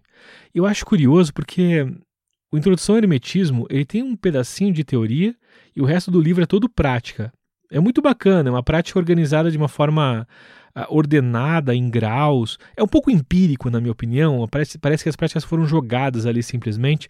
Ainda assim, elas vão formando uma progressão natural de desenvolvimento. Então, Introdução ao Hermetismo é o tipo de livro que você não lê, é o tipo de livro que você pratica. Ele é basicamente um programa de práticas. Ele tem ali umas 20, 30 páginas de teoria no começo, que é muito ruim. Então você só pula aquilo. Você faz um favor para você mesmo e pula. Você não lê aquilo ali porque é, é desnecessário. É, não vai fazer falta nenhuma, porque você vai ler outros livros que vão falar sobre aquilo com muito mais propriedade, de forma muito mais interessante. O legal mesmo desse livro é a prática. E eu não conheço ninguém, cara, que tenha feito a prática do, do, do Introdução ao Hermetismo do Bardon. E é impressionante que todo mundo recomenda Franz Bardon e paga pau pra caralho pra ele, mas ninguém praticou o sistema dele. Então, isso é um exemplo de algo que a gente tem que ficar um pouco esperto com essa questão das recomendações. Eu comentei que os livros né, e os autores clássicos, os livros bons, são aqueles que são recomendados por várias pessoas, que já foram comprovados e tudo mais. Pois é, cara, o Bardon é super recomendado, mas não conheço ninguém que tenha posto ele à prova. O que é uma exceção àquela minha regra. Toda regra tem uma exceção, então beleza, essa aqui é a exceção que confirma a regra. Mas faz pensar. Porque o livro que deveria ser exaltado quando a gente fala do Franz Bardon é a prática da evocação mágica dele. Eu acho que o Bardon sim merece muitos elogios. Eu acho ele sim um autor muito foda. Não sei se ele era um mago muito foda. Na verdade, sim, porque se a gente levar em consideração algumas histórias dos alunos dele, de coisas que eles fizeram, de manifestações, de realizações mágicas, uh, quando o Bardon foi preso pelos nazistas, por exemplo, tem umas histórias muito legais. Daquelas histórias né, da tradição que são muito bacanas. Uh, tem umas histórias legais do Franz Bardon que vale a pena você dar uma pesquisada. É muito bacana. Que dá uma certa moral para ele, sim. Mas esse livro, a prática da evocação mágica, mesmo se você não soubesse quem é o Franz Bardon, lendo esse livro você vê que o livro é muito bom. Ele é muito, muito bacana. É, o Bardon também tem lá suas excentricidades, se você for ver a biografia dele, ele também é um daqueles caras meio. Todos têm, né? Todos têm as suas excentricidades. Ele, ele é um desses caras complicados, mas o livro fala por si só. Nesse livro, a, a, a, ele vai tratar, como o próprio título diz, da evocação mágica. Né, a prática da evocação mágica. Então é basicamente magia evocatória. Aquela ideia da evocação de espíritos, né, de anjos e demônios dos grimórios renascentistas. Na verdade, os grimórios renascentistas, a ideia era mais evocar demônios mesmo, né, já comentei o contexto disso. Mas o Bardon aqui expande um pouco a coisa. A ideia dele é pegar aquela prática, a prática da magia cerimonial renascentista, né, que é a prática da evocação tradicional, que é aquela prática que o, que o Matters condensou no livro Goetia, que é a evocação dos demônios com círculo mágico, triângulo de manifestação, aquela coisa toda. E o Bardon pega cada um desses elementos da ritualística da magia evocatória tradicional e ele vai discorrendo e explicando esses elementos. Então, esse livro aqui, ele é um livro prático e teórico ao mesmo tempo. Ele é basicamente um livro teórico e prático sobre um sistema específico. Ele é um estudo em cima de um sistema específico, que é esse sistema da evocação mágica. Só que assim, ele não é tão prático quanto os outros que eu citei antes. O Manual de Magia Prática do Samuel vai direto ao ponto, ele te entrega um sistema para você praticar. Esse livro do Bardon é basicamente um estudo sobre a evocação mágica. É, tá, talvez ele não coubesse aqui como recomendação de manual prático, é, porque ele não é exatamente um manual prático, pensando bem. Mas eu vou deixar a recomendação aqui porque o livro é muito bom e ele é excelente para explicar cada parte do, do processo da evocação mágica e as ferramentas da magia de um modo geral. Está mais associado à tradição hermética, conversas também muito bem com, com a bruxaria eclética, lógico, porque a bruxaria, é, como eu comentei, ela é basicamente uma versão mais acessível da tradição da magia cerimonial. A, a, a, bruxaria, na sua origem gardneriana, é basicamente magia cerimonial. Então esse livro vai conversar com todas essas vertentes e vai explicar cada uma das ferramentas, o círculo mágico, o triângulo, o processo de evocação, de materialização. Cara, é o melhor estudo sobre evocação que eu já li até agora. É excelente, excelente mesmo. Se o Bardon merece ser mencionado e merece elogios é por causa desse livro aqui, não por conta do Iniciação ao Hermetismo. Quer dizer, tam, também, também, porque o iniciação ao hermetismo ele é bacana também. Eu nunca não pratiquei aquele livro, mas eu pratiquei quase todas as práticas que estão lá indiretamente através de outros sistemas, através de outras escolas. Então quase tudo que está lá eu pratiquei não daquela ordem e pelo que eu já experienciei daquelas práticas que o Bardon recomenda, parece que o sistema é bom mesmo. O problema aqui é parece. Então alguém tem que fazer e comprovar para ver se aquilo funciona de fato e não sair recomendando só porque parece bom. Eu não acho isso certo. Agora, esse livro aqui do Magia da, da, da Evocação Mágica é muito bom. No final, deixa eu fazer uma menção honrosa aqui ao meu Grimorium, o Pangrimorium, meu Grimório, né? Eu, em 2016, de tanto que as pessoas me pediram, eu acabei condensando uh, todas as minhas anotações que eu uso para as minhas práticas num livro que eu chamei de Pangrimorium que é o nome desse podcast, que, que nasceu de uma piada, né? Que eu, eu comentei que eu iria publicar o meu Grimório, e como né, o pessoal me chama de Pan já há bastante tempo, né? É um nome mágico que acabou virando apelido e, e uso em todo canto. Daí a gente começou a brincar que o meu Grimório se chamaria Pan Grimorium. uma piada interna num grupo. Que acabou pegando, o nome acabou ficando durante o projeto, enquanto eu fazia a condensação do material. Sabe aquele nome provisório de projeto que você deixa ali? Ah, depois eu acho um nome melhor e ele ficou. Daí acabou que Pangrimorium virou o nome do livro, que foi publicado em 2017. É basicamente a reunião e a, a, uma revisão e uma ordenação de todo o material que eu usava para as minhas práticas na época. Que eu uso hoje ainda, lógico, né? Mas a forma com que está organizado lá, aquilo lá é um retrato do que eu fazia em 2017, dos sistemas que eu praticava, né, que eu pratico ainda, mas hoje as coisas. Meu Grimório está sempre se movendo, né? Ele está sempre em movimento. Então hoje algumas coisas foram revisadas, muita coisa eh, foi adicionada, algumas coisas foram retiradas, tem algumas coisas que eu já não faço tanto assim, não pratico tanto assim, outras coisas que eu tenho experimentado, tenho experi é, é, feito experiências ali e estou agregando no Grimório. Ele está sempre se mexendo. Então é um retrato do meu Grimório em 2017, o Pangrimorium. E ele é isso, ele é um grimório. Ele é basicamente anotações de práticas. Um grimório não é um livro que explica a magia. Um grimório não é um livro completo. A gente tem vários cadernos de estudos. Eu gosto dessa perspectiva para as anotações que, que a gente faz na tradição esotérica. A gente anota várias coisas. Tem, você tem teu diário pessoal, você tem teu diário de sonhos, você tem relatórios para ordens específicas para o qual você é filiado. Você tem relatórios de operações específicas que você está fazendo, de repente, que levam algum tempo ou que tem um propósito específico, você faz um relatório específico para aquilo. Todos estes são diários. Você tem ali relato das suas práticas cotidianas, uh, e tudo, se você quiser fazer ou não, né? Alguns desses você faz, outros não. Uh, muitos magos dizem que a prática de você redigir o teu diário mágico é essencial para o mago. Eu discordo completamente disso. Eu acho, na maioria das vezes, o diário mágico um algo completamente inútil e uma falcatrua foda, assim, que muita gente acaba só propagando mas que não serve para nada, a não ser te trazer pressão, fazer você achar que tem que ficar anotando tudo e perder um tempo do caralho em cima disso, na minha opinião. Então o diário mágico não serve para muita coisa. Você quer fazer um diário mágico? Se olhe no espelho e se pergunte para quê. Se você tiver uma resposta bem tranquila para isso, faça. Eu mesmo já senti falta da prática de diário, não do diário mágico, mas de um diário mesmo, assim, é, numa época que eu estava fazendo terapia e a gente estava rastreando um certo comportamento.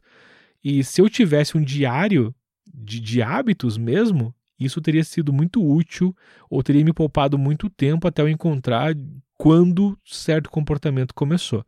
Então, um diário mesmo comum, assim, um bullet journal que você faça, sabe? Tipo, aquele método de você fazer anotações juntando diário, agenda, tudo numa coisa só. Não estou falando do bullet journal como os youtubers mostram, né? Cheio de desenho, de, de adesivinho, não dessa merda. Estou falando do bullet journal original mesmo, aquele que, que, que, foi proposto como uma forma de organização pessoal estadunidense. Dá uma olhada, procura por Diário de Tópicos ou uh, na, na, Amazon, pega lá o livro Bullet Journal, o livro original do cara que propôs o sistema. Ele é muito bom. Esse tipo de diário acho bem interessante. O Bullet Journal é a forma mais inteligente de criar diário que eu já vi até agora. Então, esse eu recomendo muito que você faça. Agora, diário mágico, mano, anotando lua, hora e tal. Mano, eu nunca vi necessidade para isso. Nessas mais de duas décadas que eu pratico magia, eu nunca senti falta disso. E eu, a, a época que eu pratiquei isso por um tempo, eu nunca vi utilidade para isso. Isso não serve para nada. Vai servir se você estiver dentro de uma ordem que exige isso como uma disciplina da ordem. Aí você vai e faz, porque é disciplina da ordem. É um exercício que a ordem está te exigindo. Agora, se você pratica de forma solitária ou numa ordem que não te exige isso, ah, relaxa, mano. Encara como caderno de estudos. Pensa que você está fazendo um curso numa faculdade. A tradição esotérica é isso, é um curso numa faculdade. Tá? Então você está estudando. Você vai fazer anotações daquilo que você considera relevante. Eu diria que você tem que fazer anotações sobre tudo tudo, todo livro que você lê, o teu dia, eu acho que vale a pena, mas sem aquele rigor, sem aquela neurose, de forma tranquila. Lembra, é um lembrete para você estudar para a tua prova, saca? É, é, essa, essa é a atitude que você tem que ter. A vida é o teu objeto de estudos, você é um estudante que está passando por ela e você tem que fazer anotações sobre isso nos teus cadernos. É simples assim. E aí, o que você for achando relevante, você vai anotando. Agora, todo aquele rigor de tá, eu vou fazer uma meditação. Comecei na hora X, temperatura. Nossa, cara, eu já fiz tudo isso. Tipo, comecei na hora tal, no horário tal, estou me sentindo assim, a temperatura tá desse jeito, usei o incenso X, música tal. Passava 45 minutos, uma hora anotando o relatório de uma prática de relaxamento e, e, e sei lá, e, e pranayama que eu fiz ali durante 15 minutos. E nunca usei isso para nada. Nunca usei para nada. A ideia por trás disso, teoricamente, é muito boa. É você identificar padrões das coisas que funcionam ou não nas suas práticas mágicas. E eu acho que isso faz sentido. Eu acho que faz sentido, sim. E funciona. Mas não vale o custo. Não se paga.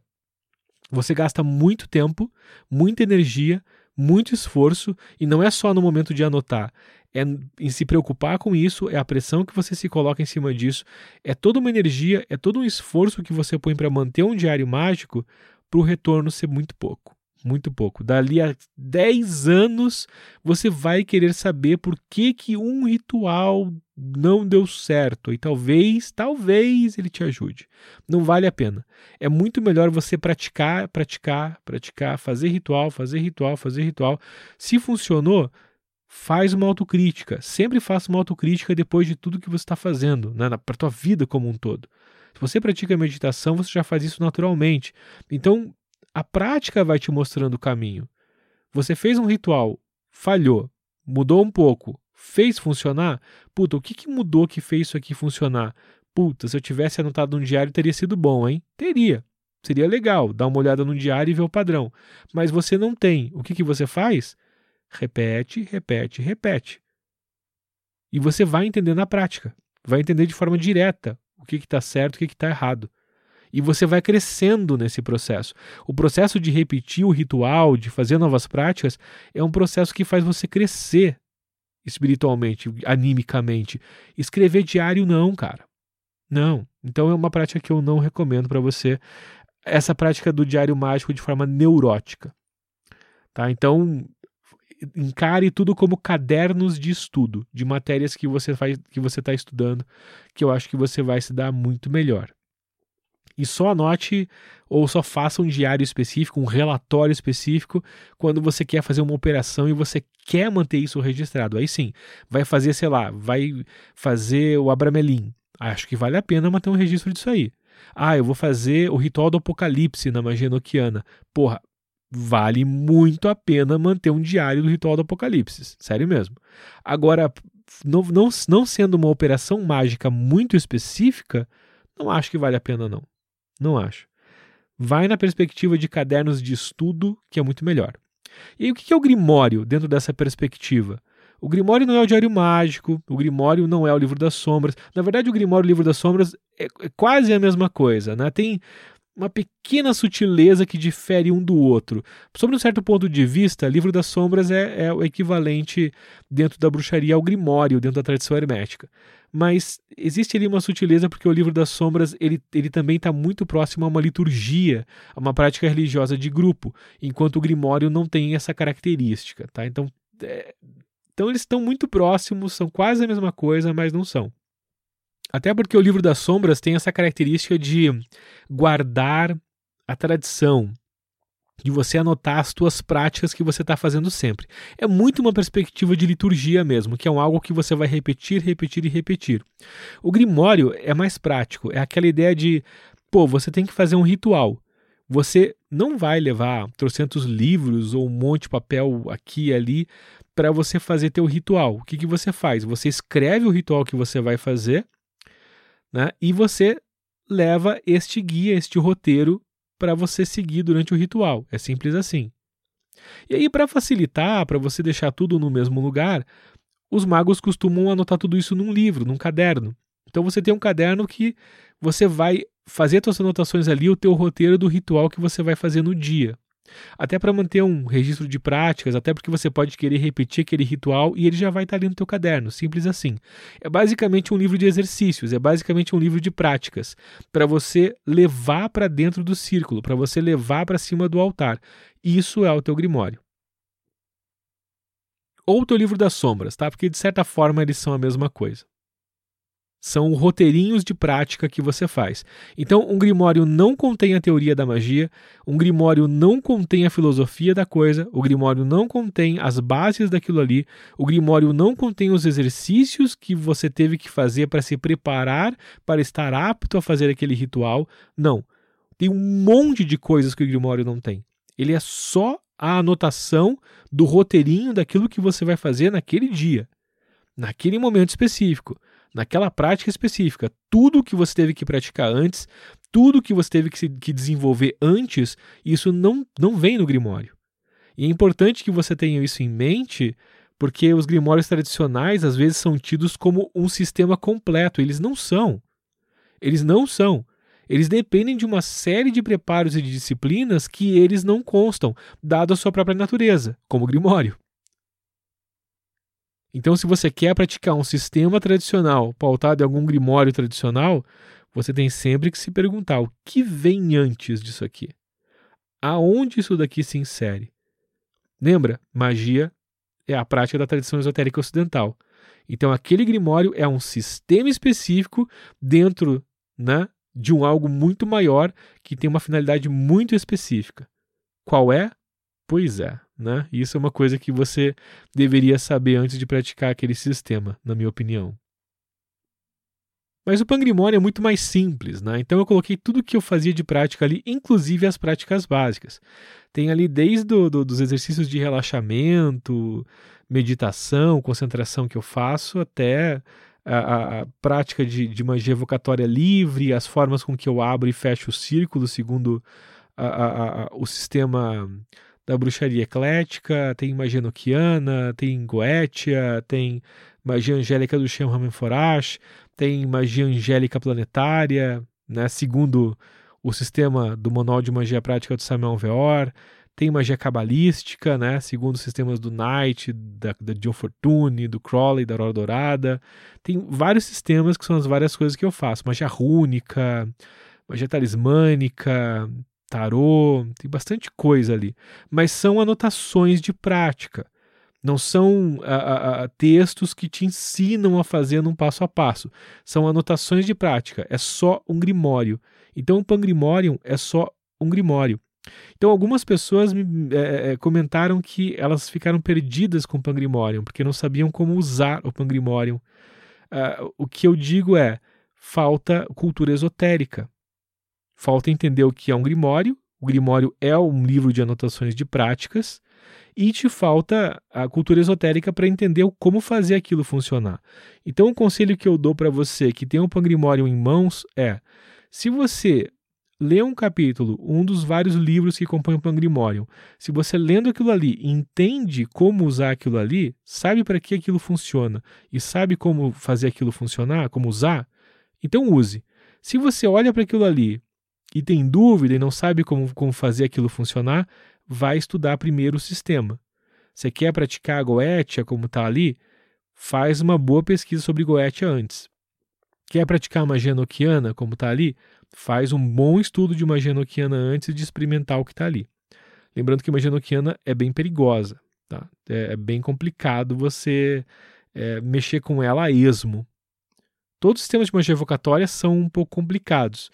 Tem sistemas mais seguros ali para você praticar. Eu recomendaria que você fizesse experiências com as evocações elementais, dos elementais da natureza, com os espíritos vegetais. Esses são bem mais seguros. Com as evocações angélicas planetárias também são práticas bastante seguras. Prática de talismã também é bastante seguro. E que você dê muita atenção a dois aspectos do Pangrimório. Primeiro, o primeiro livro lá que fala sobre o como você, você cria um ritual, qual é o passo a passo para a criação do ritual, que é o sistema que eu uso para escrever meus próprios rituais, seguindo aquelas diretrizes né, do, do, do, do pergaminho Z da Aurora Dourada, que é basicamente de onde o Israel Regardier toma como base né, a, a, os procedimentos para magia cerimonial que ele apresenta no Magia Hermética dele que é basicamente, de forma muito simplificada, o que o Scott Cunningham apresenta no livro dele também sobre os passos da ritualística. Então, bem aquela pegada de você, bem, bem pergaminho Z mesmo, aquela pegada de você pegar o ritual e colocar ele num passo a passo para você criar o ritual. Então eu uso muito isso, aquele é o roteiro que eu uso já há muito tempo. Eu já comentei, né, que lá no começo do meu estudo da magia, eu comecei a, a, a estudar o sistema por trás da ritualística, a lógica por trás de todo o ritual místico e mágico. E o que está no Pangrimorium ali no começo é isso. É esse passo a passo que eu utilizo para minha prática. Então bota atenção nisso e bota atenção no livro das disciplinas, no livro que tem ali a parte preparatória, meditação, respiração, concentração. Você tem que dominar tudo aquilo ali antes de praticar magia. Esse é o conselho que eu dou. Tá, então assim, eu não sei se eu recomendo o Pangrimorium, porque ele é muito completo. Tudo que eu ou, hoje em dia tem mais coisas, mas tudo que eu praticava em 2017 está ali, tá? Toda a minha prática mágica está ali. É, só que são anotações bem diretas, bem práticas mesmo, que você tem que saber como usar. Então você tem que dar uma boa estudada uh, na tradição para saber como usar o Pangrimório. Ele ainda está à venda na, na, na internet, sob impressão sob demanda, e eu estou trabalhando a longo prazo, isso vai demorar, tá? Mas eu já vou, já, só para tranquilizar algumas pessoas que vêm me cobrando isso, eu vou, vou trabalhar, já estou começando esse trabalho, mas vai ser um trabalho lento, de revisar o Pangrimorium, para não revisar no sentido de, de, de ver o que está errado ali, porque a, fora fora a introdução que eu escrevi meio na pressa e eu confesso que eu não fiz uma revisão muito forte, então tá cheio de erros de digitação naquela introdução do livro. Todo o resto são coisas que eu já uso há muito tempo, então já está revisado. Então não, é, não, vou fazer, não vou revisar no sentido de encontrar erros nas, nas técnicas e nas chaves, porque aquilo ali já é o que eu pratico há muito tempo, há muitos anos. É, eu vou revisar ele no sentido de expandir o texto e de transformar o Pangrimorium num livro de prática mágica mesmo. A ideia é introduzir é, textos que expliquem o como utilizar cada um dos sistemas. Assim, se você pegar o Pangrimorium só ele, você vai conseguir estudar aquele sistema e praticar aquele sistema só com Pangrimorium. Essa é minha meta, é uma meta a longo prazo.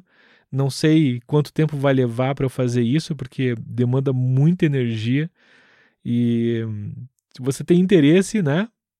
Manda uma energia pra gente aí, manda um reiki pra gente para dar uma força nesse projeto, porque um dia ele sai, tá? Quando sair eu anuncio por aqui, pelo podcast. E aí você fica sabendo da, da nova edição do Pangrimorium, de repente eu faço uma resenha dele para você ver como é que ele vai ficar. E a ideia é essa, transformar ele num livro de introdução à magia mesmo. Hoje ele é só um monte de anotações de prática, que é o que define um grimório. Então fica aqui como menção honrosa, tá? Se você está começando a praticar magia, eu recomendaria mais o livro do Garrett Knight, para ser bem sincero, do que o meu. Ok, eu termino por aqui a minha lista de recomendações de livros infinita. E talvez no futuro eu faça mais um episódio recomendando livros, mas aí vai ser mais focado em livros mais avançados, em livros mais genéricos, aqueles livros que são, sabe, livros muito importantes que você precisa ter na sua estante, aqueles livros que você vai pesquisar constantemente, que você vai de repente ler mais de uma vez. Além de todos esses que eu citei aqui, que são é, bastante importantes esses livros. Acho que vale a pena você lê-los todos. Mas no futuro talvez eu faça um, um episódio só com livros também, mas aí sem critérios de ser introdutório nem nada. Trazer livros mais avançados mesmo, umas coisas que eu acho importantes de você dar uma olhada. Nesse, nesse formato, assim, falando sobre o autor, falando sobre a tradição, para você ter um contexto né, do, de onde o livro se encaixa. É, mas lembrando que eu estou fazendo essas recomendações aqui, mas não no sentido excludente, tá? É no sentido de pôr foco. Eu não vou cansar de deixar isso muito claro. É, você tem que ler tudo. Tudo que você achar interessante, leia. E você precisa ler.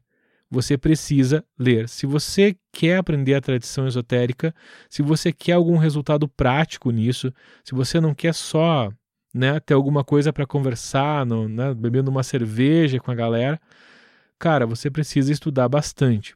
Aliás, até para você conversar né, sobre ocultismo bebendo uma cerveja com a galera, é legal que você leia bastante. Então, não adianta.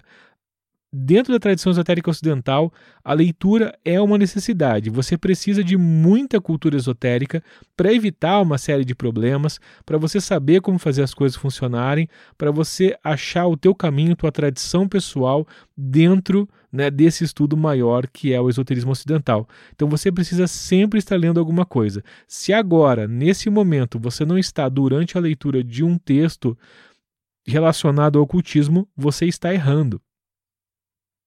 Então, terminou de ler um livro, já pega um outro e começa a ler. Não importa sobre o que seja, contanto que ele esteja conectado à tradição esotérica ocidental, tá bacana. Você precisa estar tá sempre, sempre estudando alguma coisa. Senão, cara, você não vai conseguir é, resultados nisso, não. Ou, né, no, no máximo, você vai estar tá colocando um teto muito baixo para onde você pode é, chegar, para aquilo que você pode conquistar. Então, faça um favor para você mesmo, crie sua biblioteca esotérica, leia, leia muito. Esse foi mais um episódio do Pangrimorium. Até o próximo.